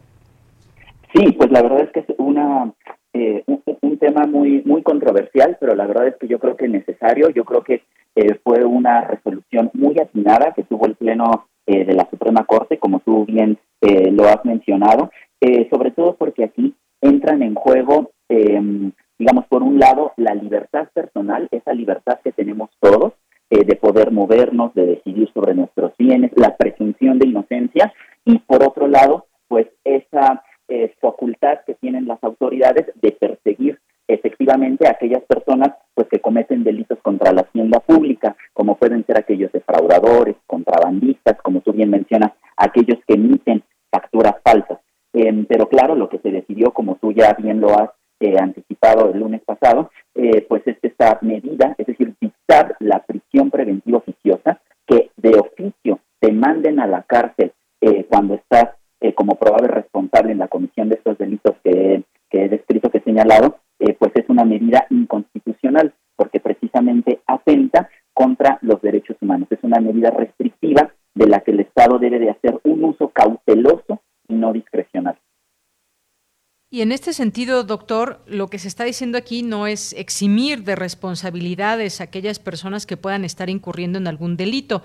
Si es delito, pues se debe eh, pagar, digamos, con una pena específica. Sin embargo, aquí lo que se está discutiendo es que no exista esta prisión preventiva. ¿Es, es así? Así es, correcto. Muy bien. Eh, no quiere decir que el hecho de que se haya eh, determinado que esta medida es inconstitucional, es decir, la, la, la medida de dictar prisión preventiva oficiosa, eso no quiere decir que el Estado no tenga un interés legítimo, constitucional, válido para perseguir a todas aquellas personas que cometen estos delitos eh, contra la hacienda pública. Sin embargo, al momento de perseguir estos delitos, lo que se dictó inconstitucional es que se envíen de forma preventiva y de oficio a la cárcel, porque eso restringe, eso es violatorio de los derechos, entre otros, como te digo, se mencionaron varios, la libertad de tránsito, la seguridad jurídica, la legalidad, la presunción de inocencia, etcétera, etcétera. Es decir, eh, sí, el Estado debe de perseguir, debe de actuar duro contra estos delitos, pero al mismo tiempo debe de ser de los derechos que, cono que, que, que, que nos corresponden a todas las personas. Esos derechos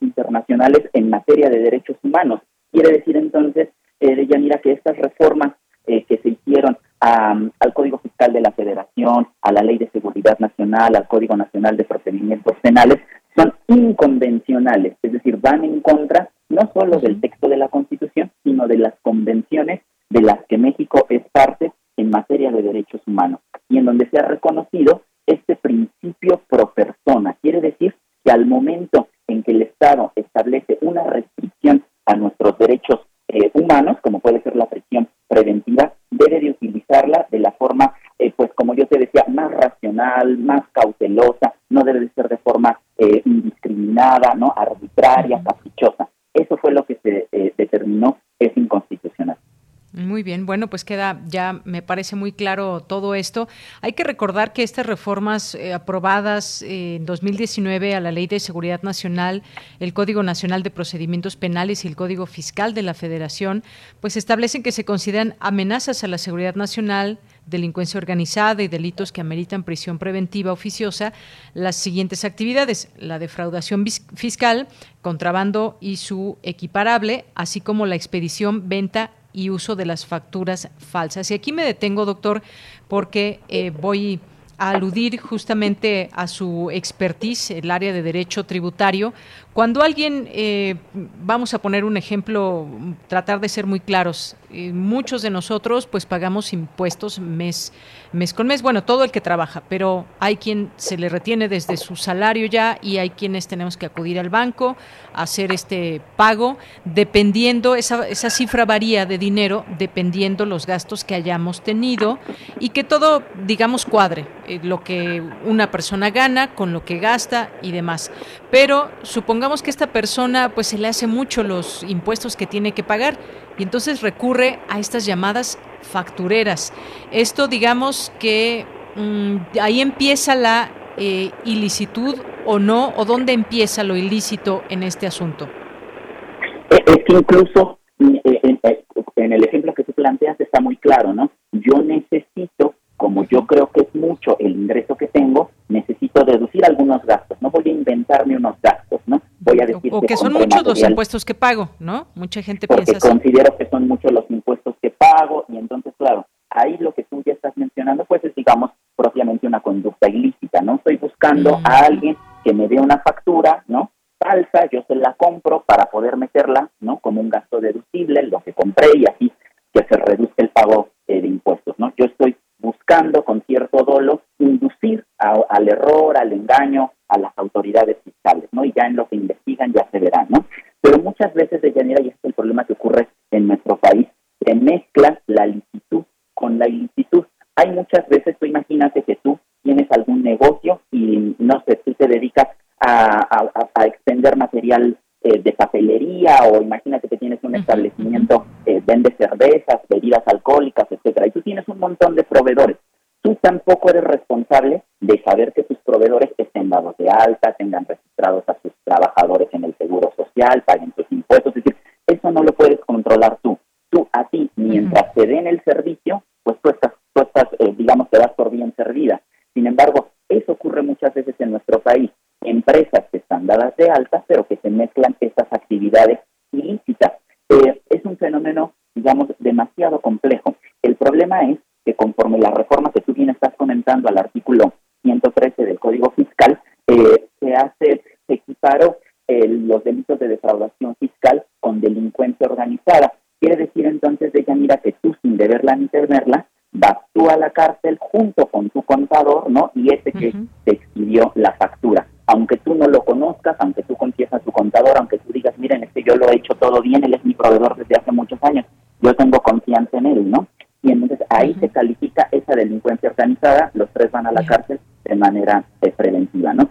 Es decir, em, como, lo, lo, que quiero comentar con esto es que podemos encontrar una multiplicidad de ejemplos en los que sí, en efecto, hay contribuyentes que lo quieren hacer mal, como te digo, inducir a un engaño, a un dolo, ¿no? Ese es el fraude, defraudar al fisco, pero hay muchos otros que no lo sabemos. Y como no lo sabemos, primero hay que investigar, primero hay que tener, pues digamos, los indicios ciertos de su probable eh, responsabilidad en la comisión de esos delitos y luego sí, si en efecto se determina esa responsabilidad, pues que correspondientes, ¿no? Desde las multas o hasta la prisión. Em, lo que no se puede es agarrar, digamos, con un parámetro general, ¿no? A priori, a rajatabla, todos van a la cárcel, ¿no? Digamos, esto es lo que, eh, lo que es inconstitucional. Dos, preguntas, doctor. ¿Con qué frecuencia se hace esto, si es que se puede saber? Y eh, a qué escala se hace. Es decir, no es lo mismo que quizás una persona que gana por decir 6 mil, 10 mil pesos al mes, lo que tiene que pagar de impuestos, a lo que tiene que pagar una persona que percibe 80 mil, 100 mil pesos, o incluso estamos hablando de personas o en lo particular personas físicas o, o morales que tienen que declarar. ¿Qué tan frecuente es esto, doctor?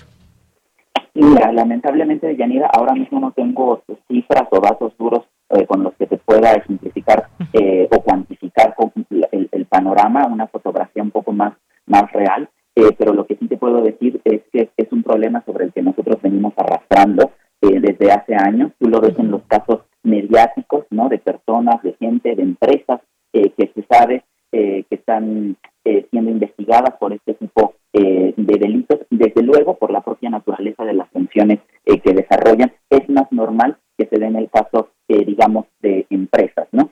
Em, pero también puede tratarse de eh, pequeños eh, comerciantes que por su propio negocio, que por el nivel que facturan, ¿no? Es posible que ronden, pues digamos, los mínimos para poder catalogarse como este tipo de delitos. Pero ojo, no solamente es el delito que, digamos, eso es lo que se ha repetido más en los medios, esto de las factureras, ¿no? Sino también delitos como el de contrabando, los contrabandistas, ¿no? Que de eso también en nuestro país hay muchísimo, tan solo por la posición geográfica que tenemos con nuestro país vecino, ¿no? Del norte de Estados Unidos, y también, eh, pues, el delito, eh, perdón, que se decía contrabando eh, y defraudación eh, fiscal, ¿no? más el que tú comentas, no solo el emitir las facturas, sino también el comprarlas. Comprar las facturas también, eso es lo que es el, el delito, ¿no? y aquí, mm, así es. Aquí, doctor, le haría una pregunta, porque usted al hace unos momentos nos, nos dijo que, pues, efectivamente es un delito si se compra una factura falsa. Pero, ¿qué pasa si es una factura que no es falsa, que es real? Le voy a poner otro ejemplo alguien tiene un amigo, por decir algo, en, en, alguna papelería o en algún centro donde vendan computadoras y entonces hay algunos compradores que no necesitan factura y entonces se queda ahí el ticket. Entonces viene una persona, le dice a su amigo, oye, ¿sabes qué? Factúrame esa computadora a mi nombre, aunque yo no la haya comprado, porque el gasto ya se hizo y el impuesto ya se pagó. Ahí también hay delito que perseguir o podemos decir es una actividad lícita que está haciendo ese contribuyente, que no debería ser porque él no compró la computadora, pero que a final de cuentas, eh, digamos, ya se pagó por ese impuesto. Es, digamos, es lícito, pero es inmoral, ¿o cómo lo entendemos, doctor? Claro, y como tú bien lo, lo, lo, estás identificando, advirtiendo muy bien, eh, de Yanira, aquí se pueden mezclar cuestiones hasta de la propia moral del contribuyente, de lo que sabemos que no se debería de hacer, pero que muchas veces, como tú mismo eh, se incurre, ¿no? No pedir una factura y nos conformamos con el ticket, sin embargo, luego decimos, sí nos hacía falta la factura, ¿no? Y decimos, bueno, pues la computadora ahí está, ¿no? Consigo a alguien que me invente, que me facture ese gasto que ya se hizo, ¿no? Lo cual, pues desde luego, no es correcto. Del mismo modo puede ser eh, constitutivo de un delito, porque te digo, toda aquella conducta que esté eh, destinada a inducir al error a las autoridades fiscales, a engañar a la hacienda pública, un ilícito, se conoce como un ilícito eh, tributario. Te digo, da lugar tanto a la imposición de sanciones como a, penas eh, de, prisión, de cárcel. desde luego, ¿qué sería lo natural o a qué es lo que está tendiendo todo el sistema, no solamente en México, sino los sistemas tributarios en el mundo, a que todo se facture, a que las autoridades fiscales puedan tener conocimiento eh, de cómo se compone la realidad económica de los contribuyentes para que al momento de que hagan eh, el cumplimiento de sus obligaciones eh, tributarias, pues se corresponda esa realidad económica con su realidad para efectos fiscales. Y doctor, yo por último le preguntaría si esta es una buena medida, digamos esto que no va a haber prisión preventiva ya, por lo que dijo la Suprema Corte, pero sí efectivamente se perseguirán todas estas acciones. Es una buena medida desde su punto de vista para acabar, no sé si con la corrupción, pero por lo menos con parte de la evasión fiscal. Yo creo que es una buena medida desde el punto, desde una perspectiva protectora de derechos humanos, ya desde la presunción de inocencia, me parece que sí es una buena medida porque hay contribuyentes que sí lo hacen bien. Y este tipo eh, de reformas que, se hicieron hace un par de años, como tú, como tú comentas, en 2019, eran restrictivas de esos derechos. Y pues no es justo, ¿verdad?, que como dice coloquialmente el dicho, paguen justos por pecadores, ¿no? Eh, desde ese punto de vista, me parece que la medida es plausible, es loable, es protectora de los derechos del contribuyente, eh, especialmente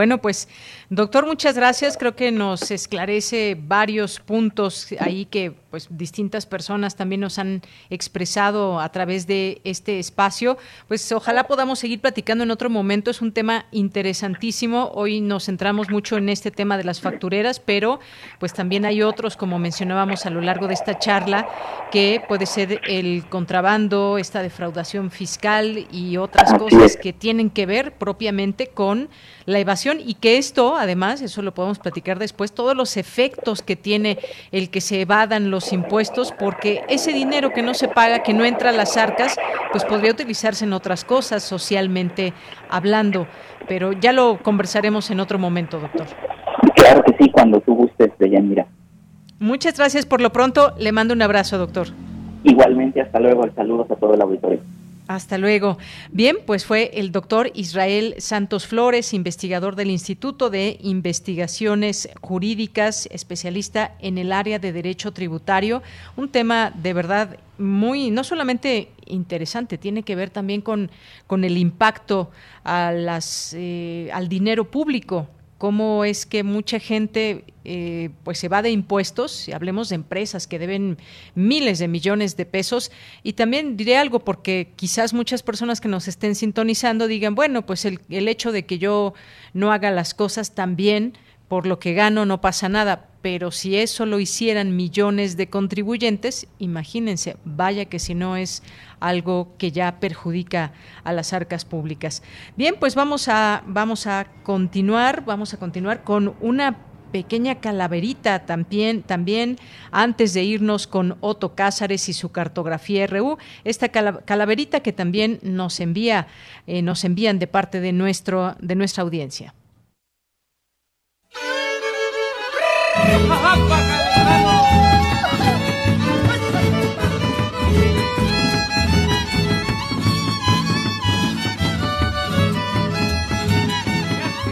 Nos van llegando las notas mientras la flaca y su lira siguen cantando sus coplas.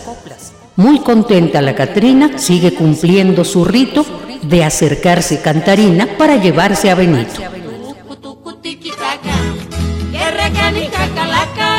Moisés. la pata yo me escapé una vez, pero por poco.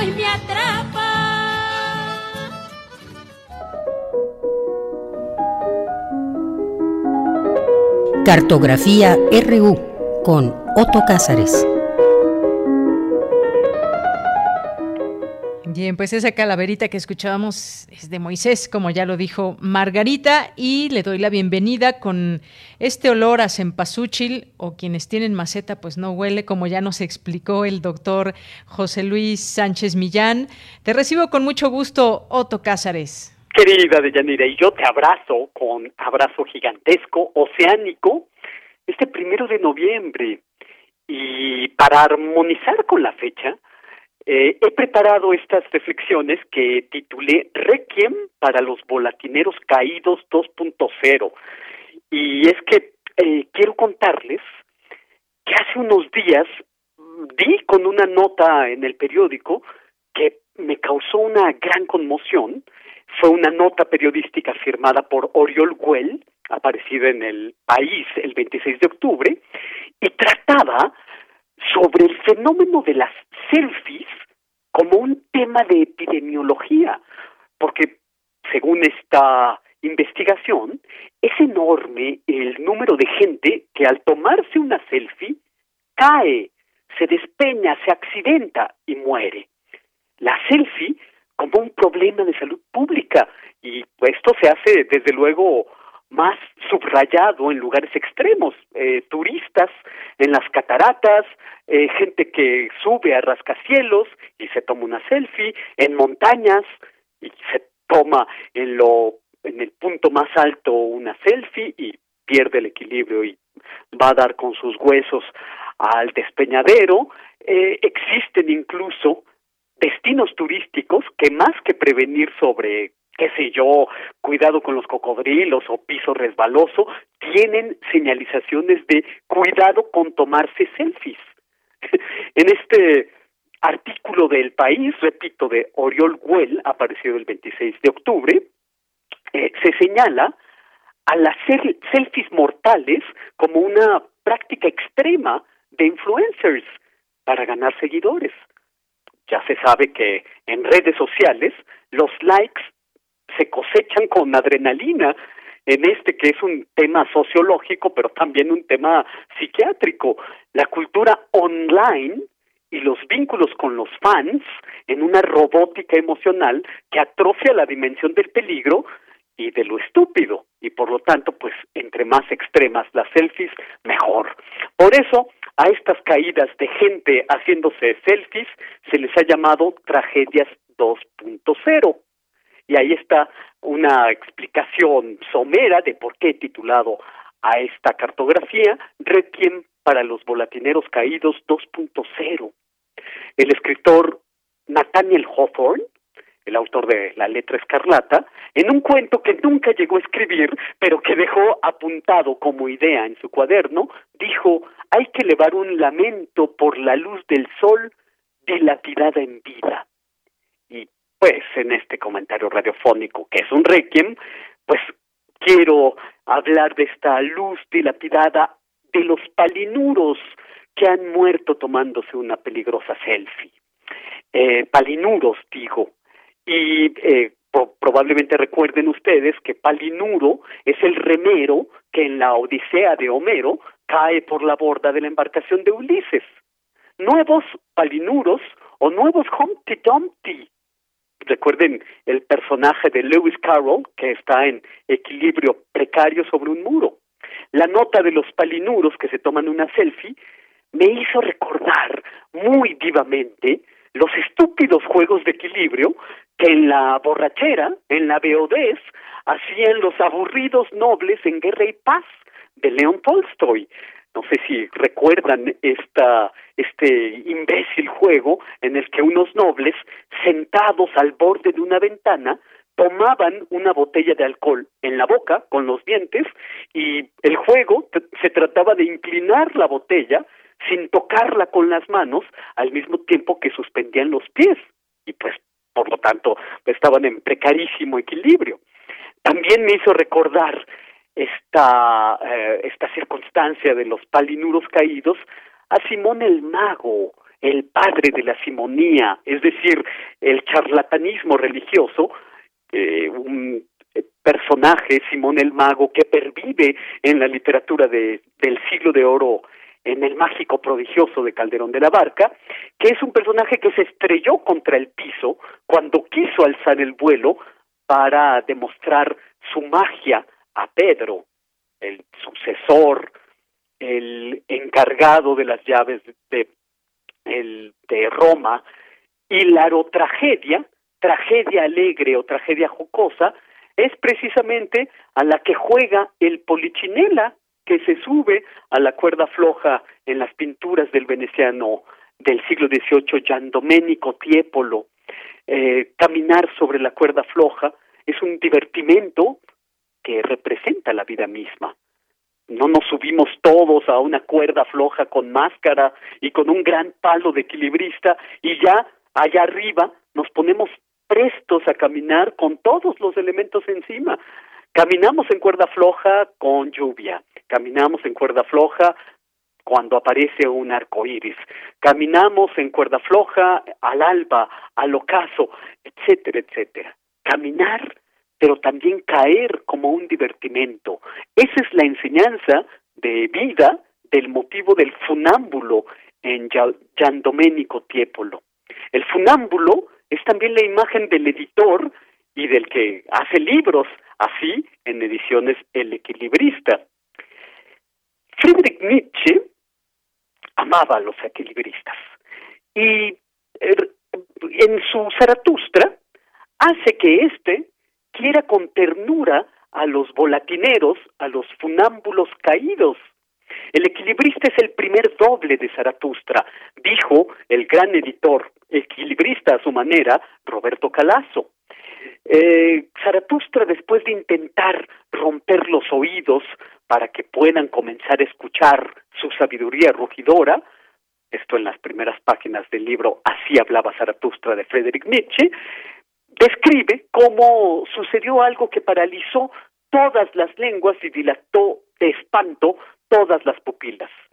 Un equilibrista perdió el equilibrio, perdió la cabeza, perdió la cuerda, arrojó el balancín y se precipitó a la plaza, dice Nietzsche, que era un gran escritor, en un remolino de brazos y piernas.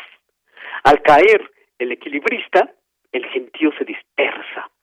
Solo Zaratustra no se mueve de su lugar y por lo tanto el volatinero va a estrellarse a sus pies.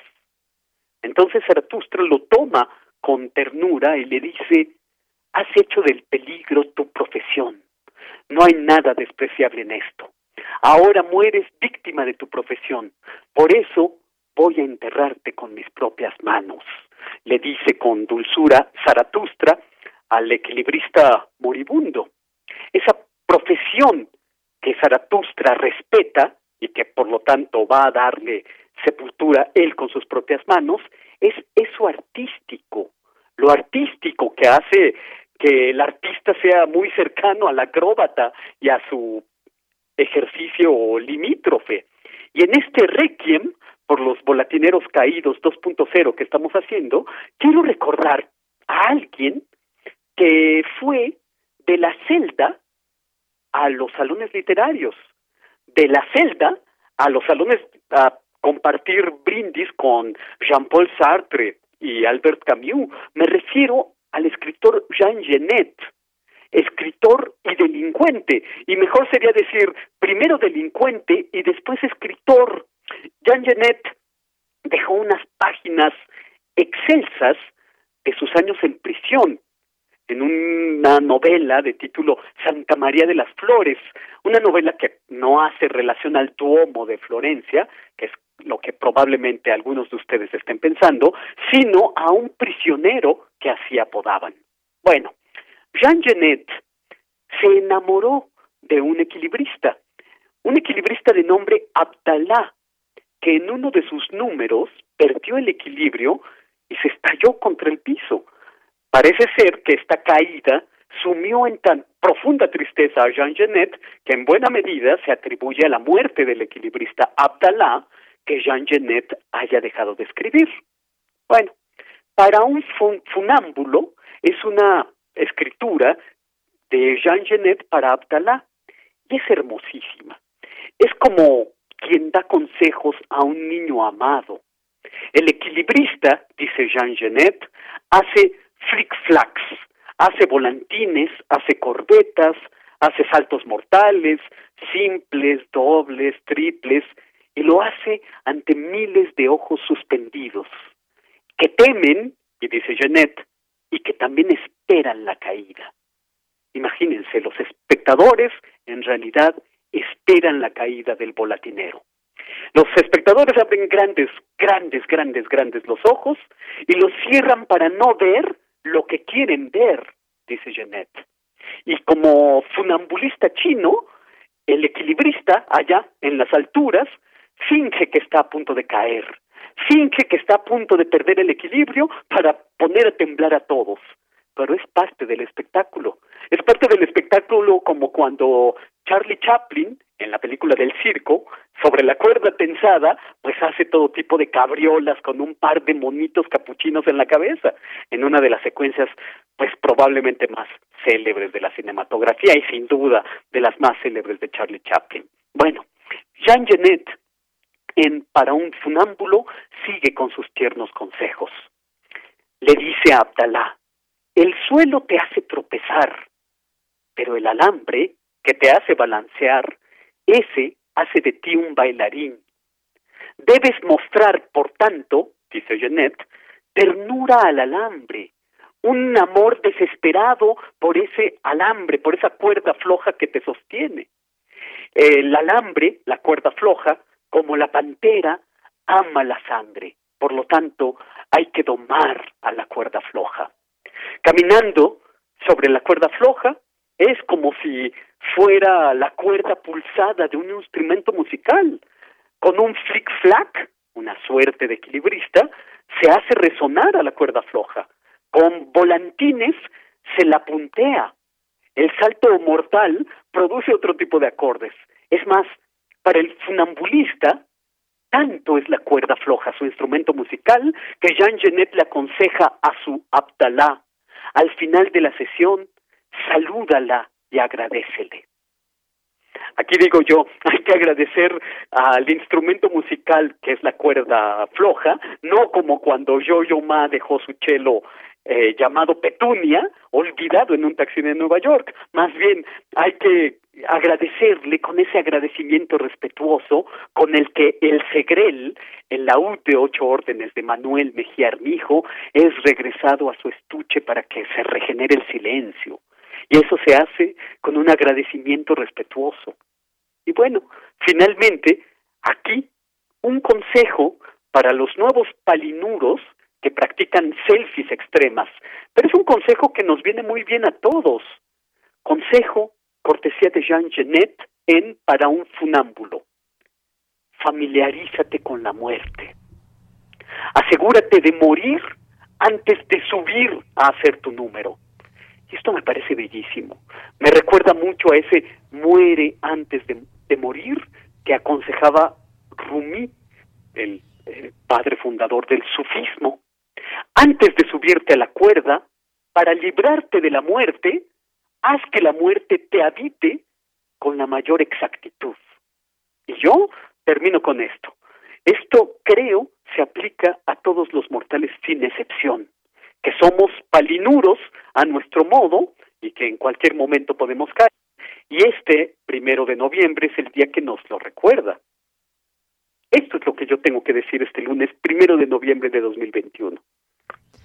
Bien, pues Otto, muchísimas gracias. Gracias por estar con nosotros en este día, Día de Todos los Santos y pues todo esto que mencionaste, referencias y más, pero sí, la, selfie como un problema de salud pública no lo había visto desde ese punto de vista, pero efectivamente si sumamos ya todas estas situaciones en, la, en las que la gente ha perdido la vida por la mejor selfie, pues creo que sí se ha vuelto un problema para muchos que es de vida o muerte. Sí, así es. Y en este artículo de Oriol Well, repito, aparecido el 26 de octubre, hay estadísticas, hay estudios precisamente de los rangos de edad de los palinuros muertos. Parece ser que el mayor número de incidencia entre los palinuros es de 17 a 24 años, que son los que, insisto, suben a un rascacielos y buscan tomarse la selfie más arriesgada, pierden el equilibrio, o montañistas o gente que quiere sacarse eh, su recuerdo en el lado más peligroso, ya a punto de tocar el agua en una catarata, qué sé yo. Todos estos que se vuelven eh, mártires del like, diría yo. Bueno, Otto, pues muchas gracias, te mando un abrazo y nos vamos a despedir ya con una canción, Otto, de Anita Tillú y Celso Piña, que se llama Calaveritas y con esto nos despedimos, así que te mando un abrazo. Pues estoy encantado y ya me quedaré oyendo a Excelso Piña. Exactamente. Gracias, Otto, un abrazo. un gran abrazo. Gracias a toda la audiencia. Nos despedimos con esta música. Hasta mañana. Mañana les acompaña mi compañera Virginia Sánchez. Vicky, hasta mañana. Buen provecho. Yo muera, yo de ti quiero un beso tuyo y una coronita de flores, cariño mío. No llores mi vida, que yo te llevo. Y en este lecho de amor, danzando muero. Todos llevamos dentro cuando la noche llega y el sol se apaga. Todos llevamos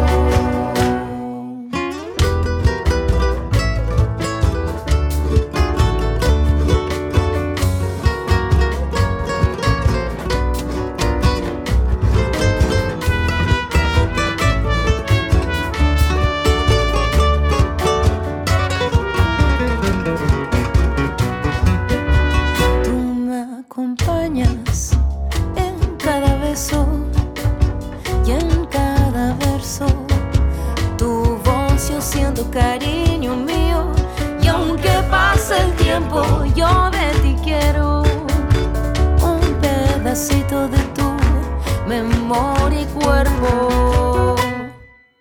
Todos llevamos